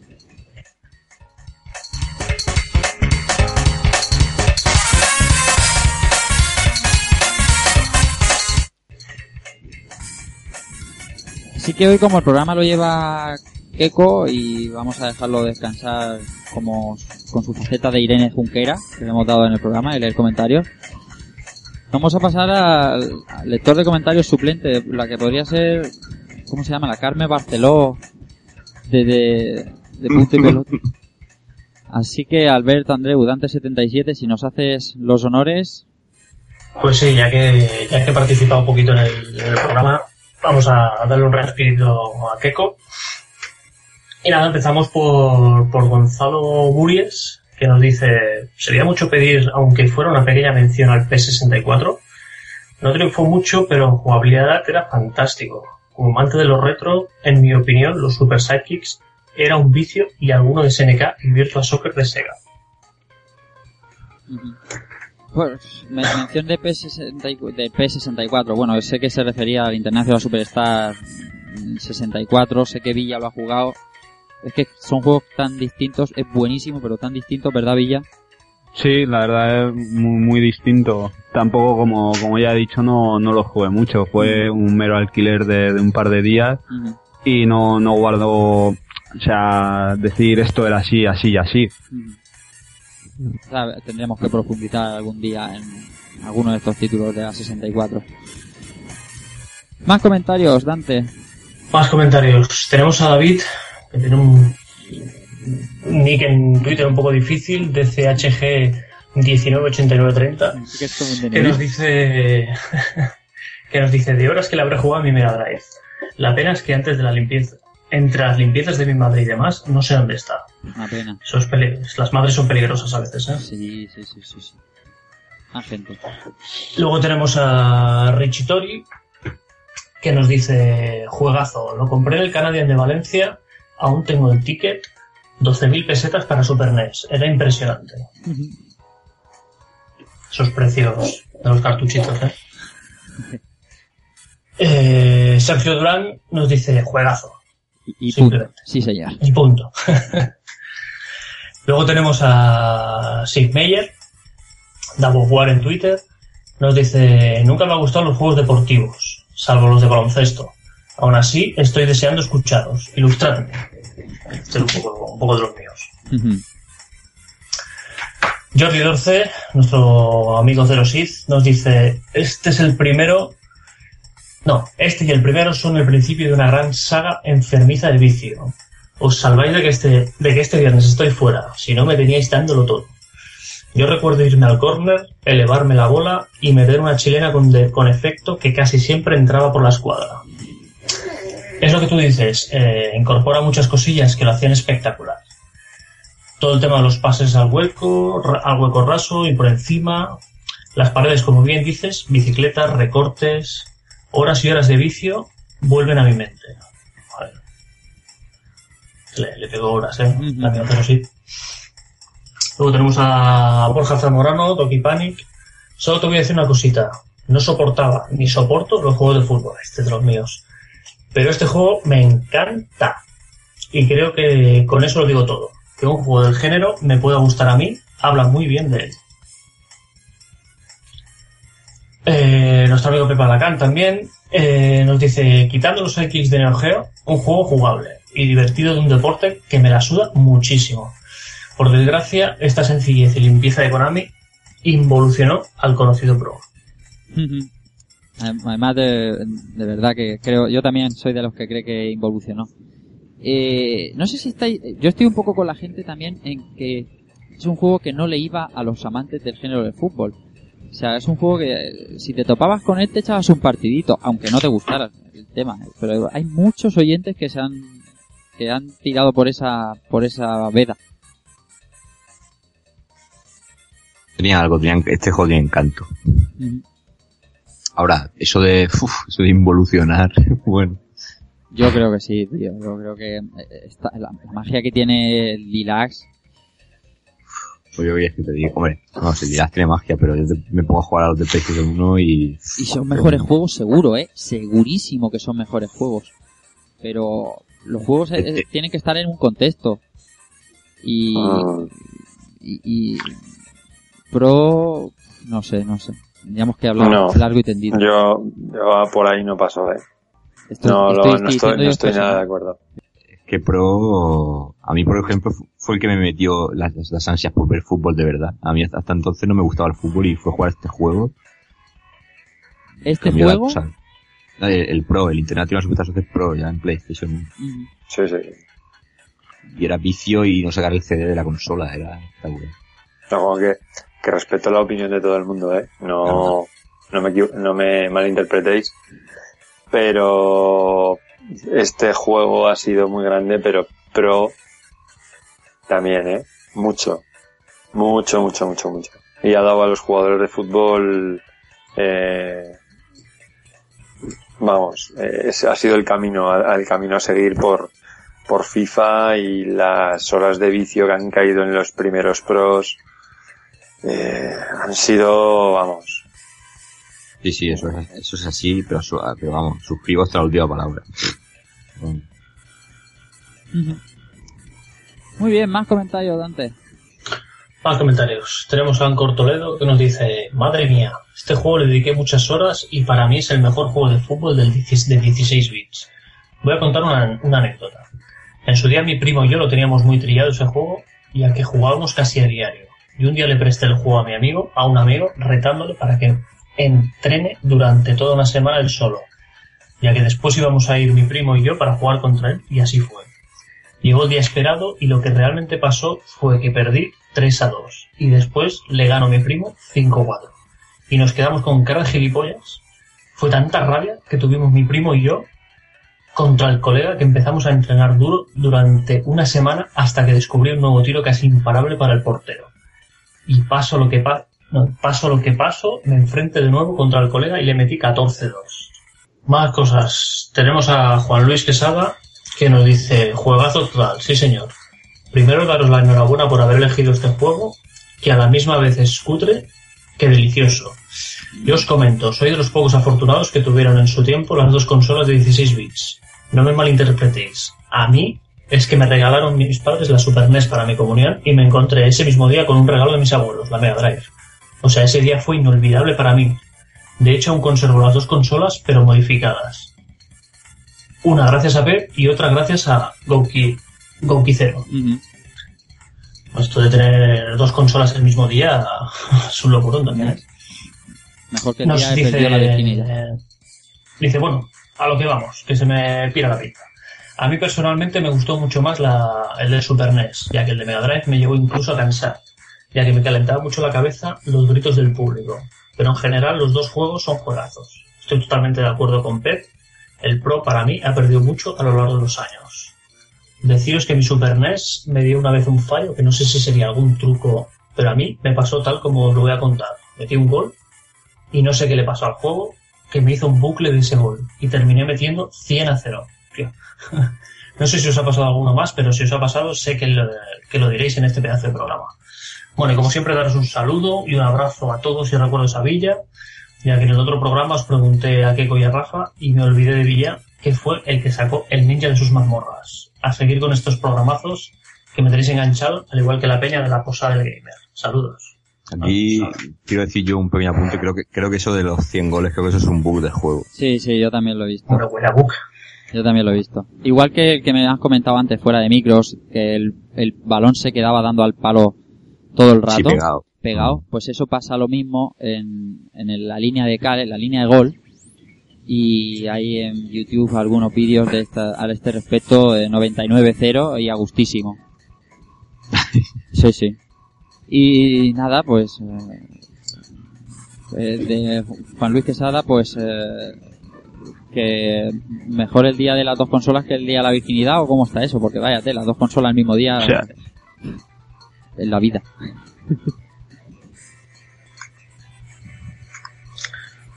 Más. Tenemos a Javier, a Francisco Javier Rodríguez. Dice, mira que no me gusta el fútbol ni los, ni los juegos basados, pero esta es la maldita excepción. Consumo, gusto, oiré el programa cuando esté. Seguro que sale mencionado el perro. Por cierto, este juego tiene un Epic Glitches también. Sí, sí, sí. Bueno, hay muchos que no hemos conectado, pero hay capaz de glitches. Este es Fran Friki, por supuesto, claro. Sí. Nos, eh, luego tenemos a Bill Ryu Moreno. Este no lo ¿Quién nos conozco yo, este no sé yo. No, no, no sé. Me suena haberlo visto en alguna MSK Review, pero ahora no veo Está a punto de venir esta noche, pero bueno, le ha surgido un tema y no pasa. Otra vez será. No pasa nada. Pues nos dice, estoy igual que Fran. Me gustan más los arcades de fútbol que los juegos más realistas. Y este es de los mejores. También me gusta el Go Go Go Go de Tecmo en Saturn. En este caso, en este caso casi siempre pillaba Argentina. Con ese Batistuta chungo que he tenido que buscar, que lo llamaba Capitale. Ahí Evil Ryu se corona. Si se dirige a Batistuta, se corona. Luego tenemos a Juan Miras, Tacopun, que nos dice, con deciros que odio el fútbol y casi todo lo que conlleve, a no ser que haya super tiros, y aún así me compré el primer IS de la Nintendo 64. Este también es de los míos, Ujú. No tocaba el fútbol ni con un palo. y con un palo. Juan José Martínez Almansa, horas y horas de vicio con mi padre, horas y horas de vicio con amigos, horas y horas de vicio en solitario, incluso a día de hoy. No me gustan los juegos deportivos, pero el ISS, el ISS Deluxe de Super NES siempre ha sido mi excepción a la regla. Hace algún tiempo le dediqué una entrada a los, a los inicios del Pro en Grunfo Gamers, por si le queréis echar un vistazo. También nuestro compañero Israel Salina Sice nos dice, el caso es tocar las pelotas y divertirse. Arbelot Hamani él nos dice, el mejor juego de fútbol que jamás pudo existir. Como no soy fanático de ese deporte, franquicias como FIFA y PES me la pelan. Iván Parrapons nos dice, si me tuviera que quedar con algún juego reto de fútbol, Super Soccer. El primero de la Super sería uno de ellos sin duda. Y por supuesto todos los juegos de fútbol que salieron para Neo Geo. Con ese, con ese regustajo arcade que me encanta.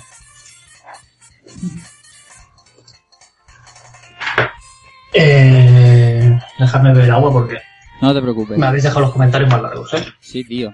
La gente se ha movido mucho, sobre todo. La gente se flipó. Cómo se ha enrollado la peña con esto, macho. Ujú. La gente quiere contar. Sí, sí, ¿no? Sobre todo esos que no tienen ni idea de fútbol y que no les gusta, con este se han explayado tela. Claro. Sigo. Knocker nos dice, todavía tengo yo el International Super Soccer Pro de PSX. Esos sí que están cuadrados, y el Cristiano Ronaldo.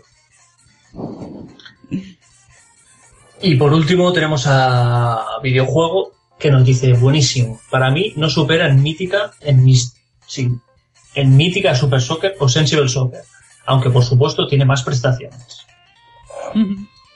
Muy bien, un Y con montón, esto hemos finalizado los comentarios. un montón de comentarios que ha suscitado este, este programa de International Superstar Soccer Deluxe. Como también lo, lo preveía, de, por lo menos yo de alguna manera, ¿no? Que es un juego que yo sé que la gente tiene muy buen recuerdo de él. Y oye, que te llama a rememorar esas, esas batallitas, como cuenta aquí la gente, que, que- que la gente quiere contar las batallitas que hacían en el Pro y en el, y en el Easy y todo esto. Es que era nuestra infancia o nuestra adolescencia de algunos, ¿no? Muy bien, pues a ver, después de haber leído todos los comentarios, eh, haber repasado ampliamente el juego y, el fútbol de la época, eh, podemos llegar a unas conclusiones. Así que, como tú has traído el título, Keiko, abre fuego. Nada, yo tengo que decir que para mí hay tres pilares básicos en, la- en los juegos de fútbol. Son este Deluxe, eh, y Pro Evolution 2 de PlayStation X y, Pro Evolution Soccer 5 de PlayStation 2.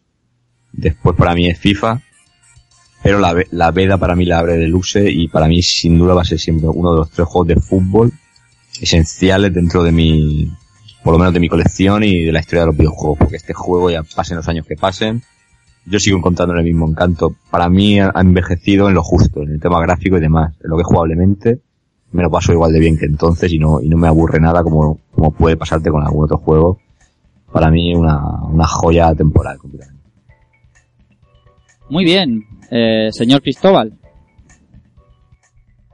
Pues, a ver, poco más se puede decir, pero que respecto a lo que acaba de decir Keiko, los tres juegos que, que ha nombrado creo que llevan hasta el cenit a tres modelos de juegos de fútbol completamente distintos entre sí, que los tres son de la misma empresa, que los tres son de tres sagas que podemos decir que casi son distintas, aunque los dos últimos eh, estén englobados dentro de la saga Pro y que este juego y que, y que, y que, y que los tres juegos que ha mencionado siguen estando totalmente vigentes a día de hoy.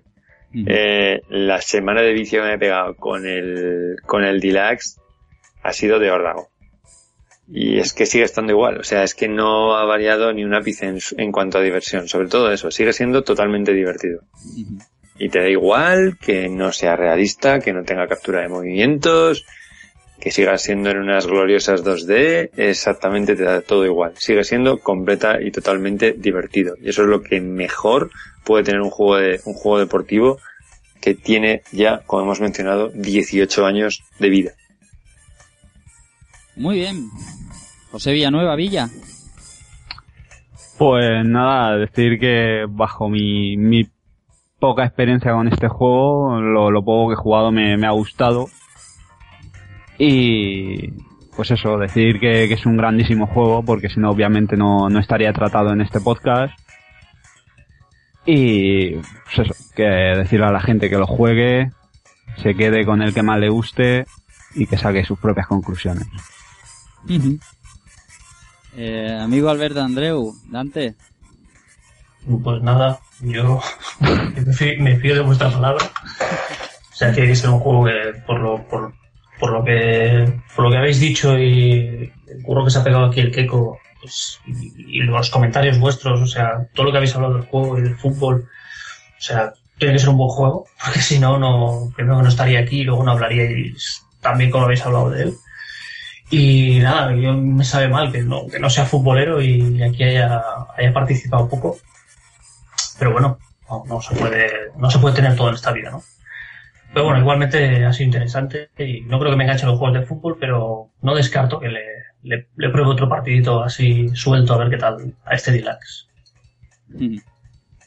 Muy bien. Yo conclusiones, eh, no puedo añadir mucho más a lo que han dicho mis compañeros, eh, Keiko y Cristóbal, que, que estoy totalmente de acuerdo, pero bueno, eh, eh, es muy difícil encontrar a una persona que te diga que eh, el International Superstar Soccer o la Deluxe es un mal juego.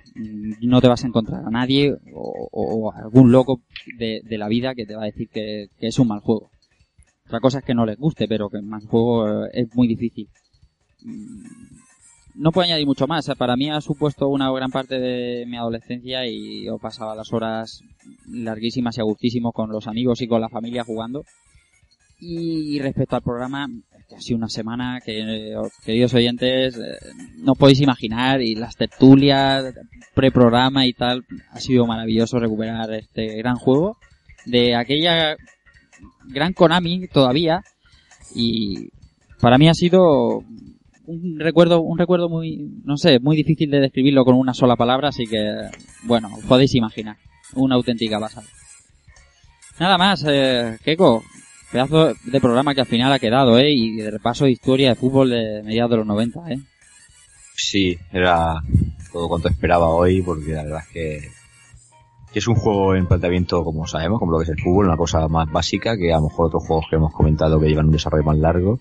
Pero tú fíjate lo que son las cosas, que nos ponemos, nos ponemos, y ha salido un programa, un programa muy rico, y vamos, es que creo que este, este juego se merecía un homenaje mucho mayor del que se le ha dado temporalmente.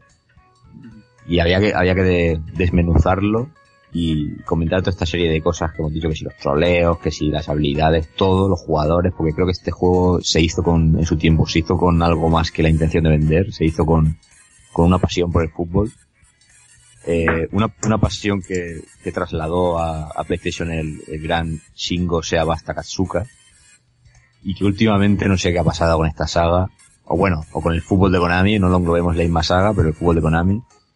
Y yo creo que en tiempos de decadencia en el que está Pro Evolution Soccer, qué mejor que mirar al pasado, fijarse en el Deluxe y decir, señores, tenemos que volver a hacer algo como esto. Y desde aquí, pues, a hacer este homenaje. Y bueno, yo pues quiero saludar también un poco a, a, a dos tipos que son los con los que yo pasé la adolescencia jugando este juego, que son mis primos y que ellos, ellos lo saben y que hemos jugado, hemos pasado muchas horas y muchas horas de troleo también con esto de las versiones, pero bueno, al fin y al cabo descubrimos la Deluxe, amamos la Deluxe y hoy en día seguimos manteniendo que la Deluxe, aunque sea un poco de postureo, es el mejor juego de fútbol de la historia. Muy bien, pues con esto dejamos atrás este maravilloso International Superstar Soccer Deluxe. Espero que lo hayáis disfrutado y vamos a ir con lo que viene en próximos episodios.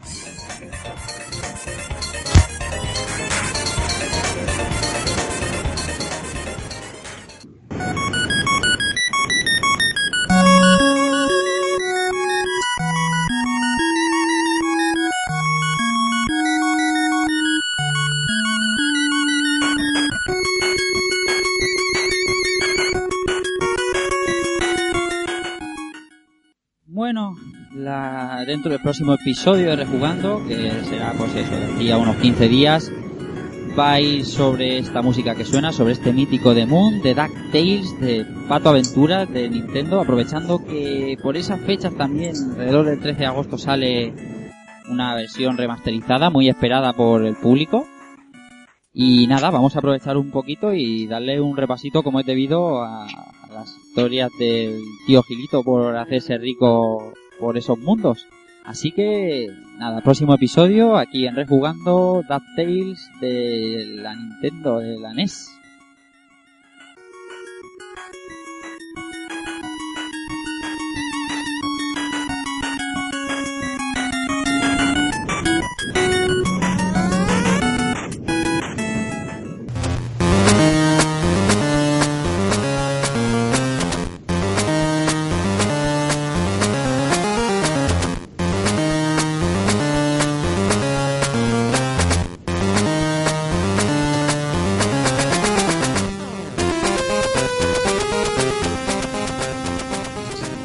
Música yo le cedo la palabra a mi compañero José Manuel Cristóbal. José, Es que son buenísimas todas, es que no...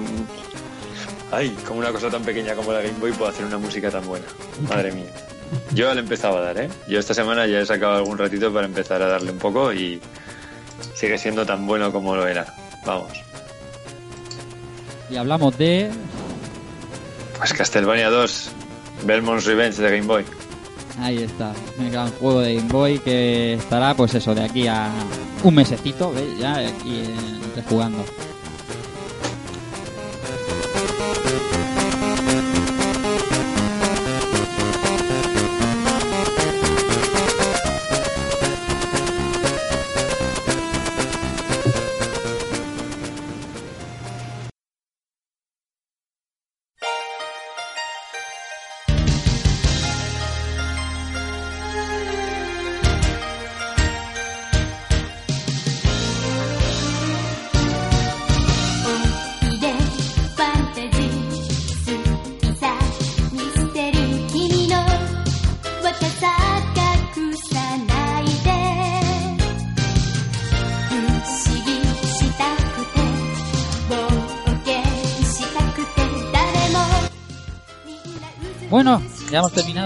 Episodio más.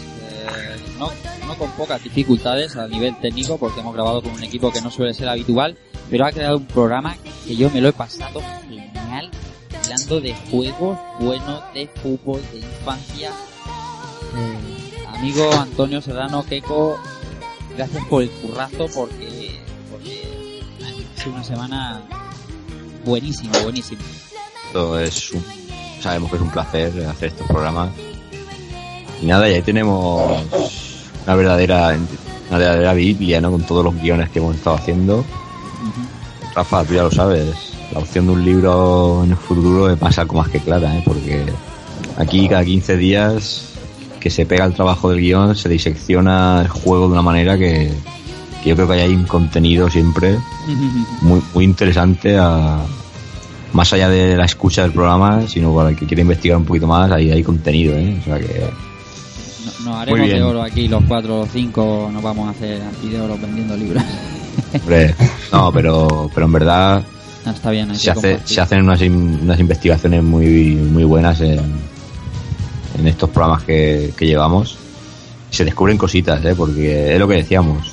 No, te- no todos tenemos por qué saber mucho del juego que, que tratamos, porque se trata también de descubrirnos a nosotros mismos juegos que no hemos probado. Sin ir más lejos, yo tengo unas ganas de pillar ya el, Castlevania de, Game Boy. Porque vamos, que una cons como dice José Manuel, que una consola tan pequeña albergue eso es, digno de mención y, no sé, y otros juegos como el DuckTales y demás también, que, fíjate, ahora se hace una, remasterización en HD. Esto es maravilloso, señor Rafael, así que tenemos que seguir ahí. Muy bien, señor Keco, muchas gracias. Más gente, señor José Manuel Cristóbal, otro futbolero que no veas, que vaya, vaya datos que nos ha soltado hoy. Muchas gracias, señor Cristóbal. Pues a- sobre todo a Keiko, las gracias, porque ha sido un verdadero placer retomar este juego tanto tiempo eh, hacía mucho, mucho que no jugaba. Y la verdad es que, como ya he dicho, me lo he pasado como un enano. Ha sido una semana de vicio, pero insano. Y disfrutando mucho. Creo que se nos ha notado bastante que nos gustaba y que, y que nos apasiona bastante el fútbol. El auténtico Maldini está aquí, se llama José Manuel Cristóbal. Buah, qué va, qué va, qué va. Ya casi nada, ahora ya casi nada. Señor Alberto Andreu, Dante. Pues nada, yo, pues, entre comillas, he disfrutado de, de- de la enciclopedia que tenéis aquí montada de conocimiento del fútbol.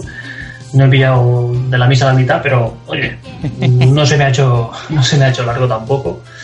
Y nada, me gusta que, o sea, se os ha visto disfrutar del programa, o sea que entiendo que os encanta el fútbol y, y este tipo de juegos, pues ya lo he dicho antes, ¿no? Que tiene que ser bueno porque si, si habláis con tanto amor es porque tiene que ser, tiene que ser bueno. Y nada, en 15 días tenemos aquí al DuckTales y a darle, a darle un poquito al, al pato. Sí, señor. José Villanueva, Villa. Pues nada, decir que, que he disfrutado bastante y despidiendo este partido que ha sido una mezcla entre Sálvame Deluxe e International Superstar Soccer Deluxe, yo me he quedado en la posición de medio, pero de medio metro fuera del campo, quiero decir. Lo sé, chistaco, tenía que hacerlo, lo siento. Y nada, aprendiendo así detallitos y cosas buenas de este juego, como siempre, que es lo importante de este proyecto, descubrir, redescubrir y disfrutar rejugando. Y para terminar decir que el track es la vida. Clarísimamente. Muy bien. Y queda un servidor que poco tiene que decir, ya os lo he dicho, me lo he pasado genial.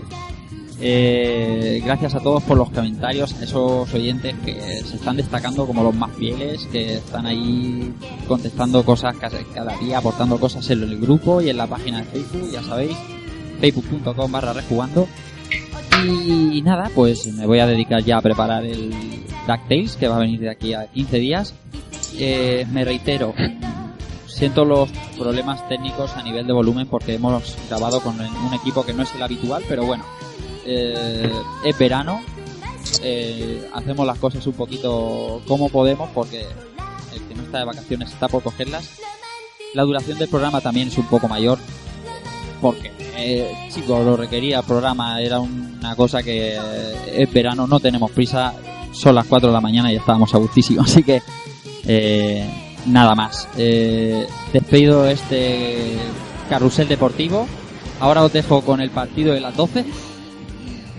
Y nada más. Recibid un saludo de Rafa Valencia y chao.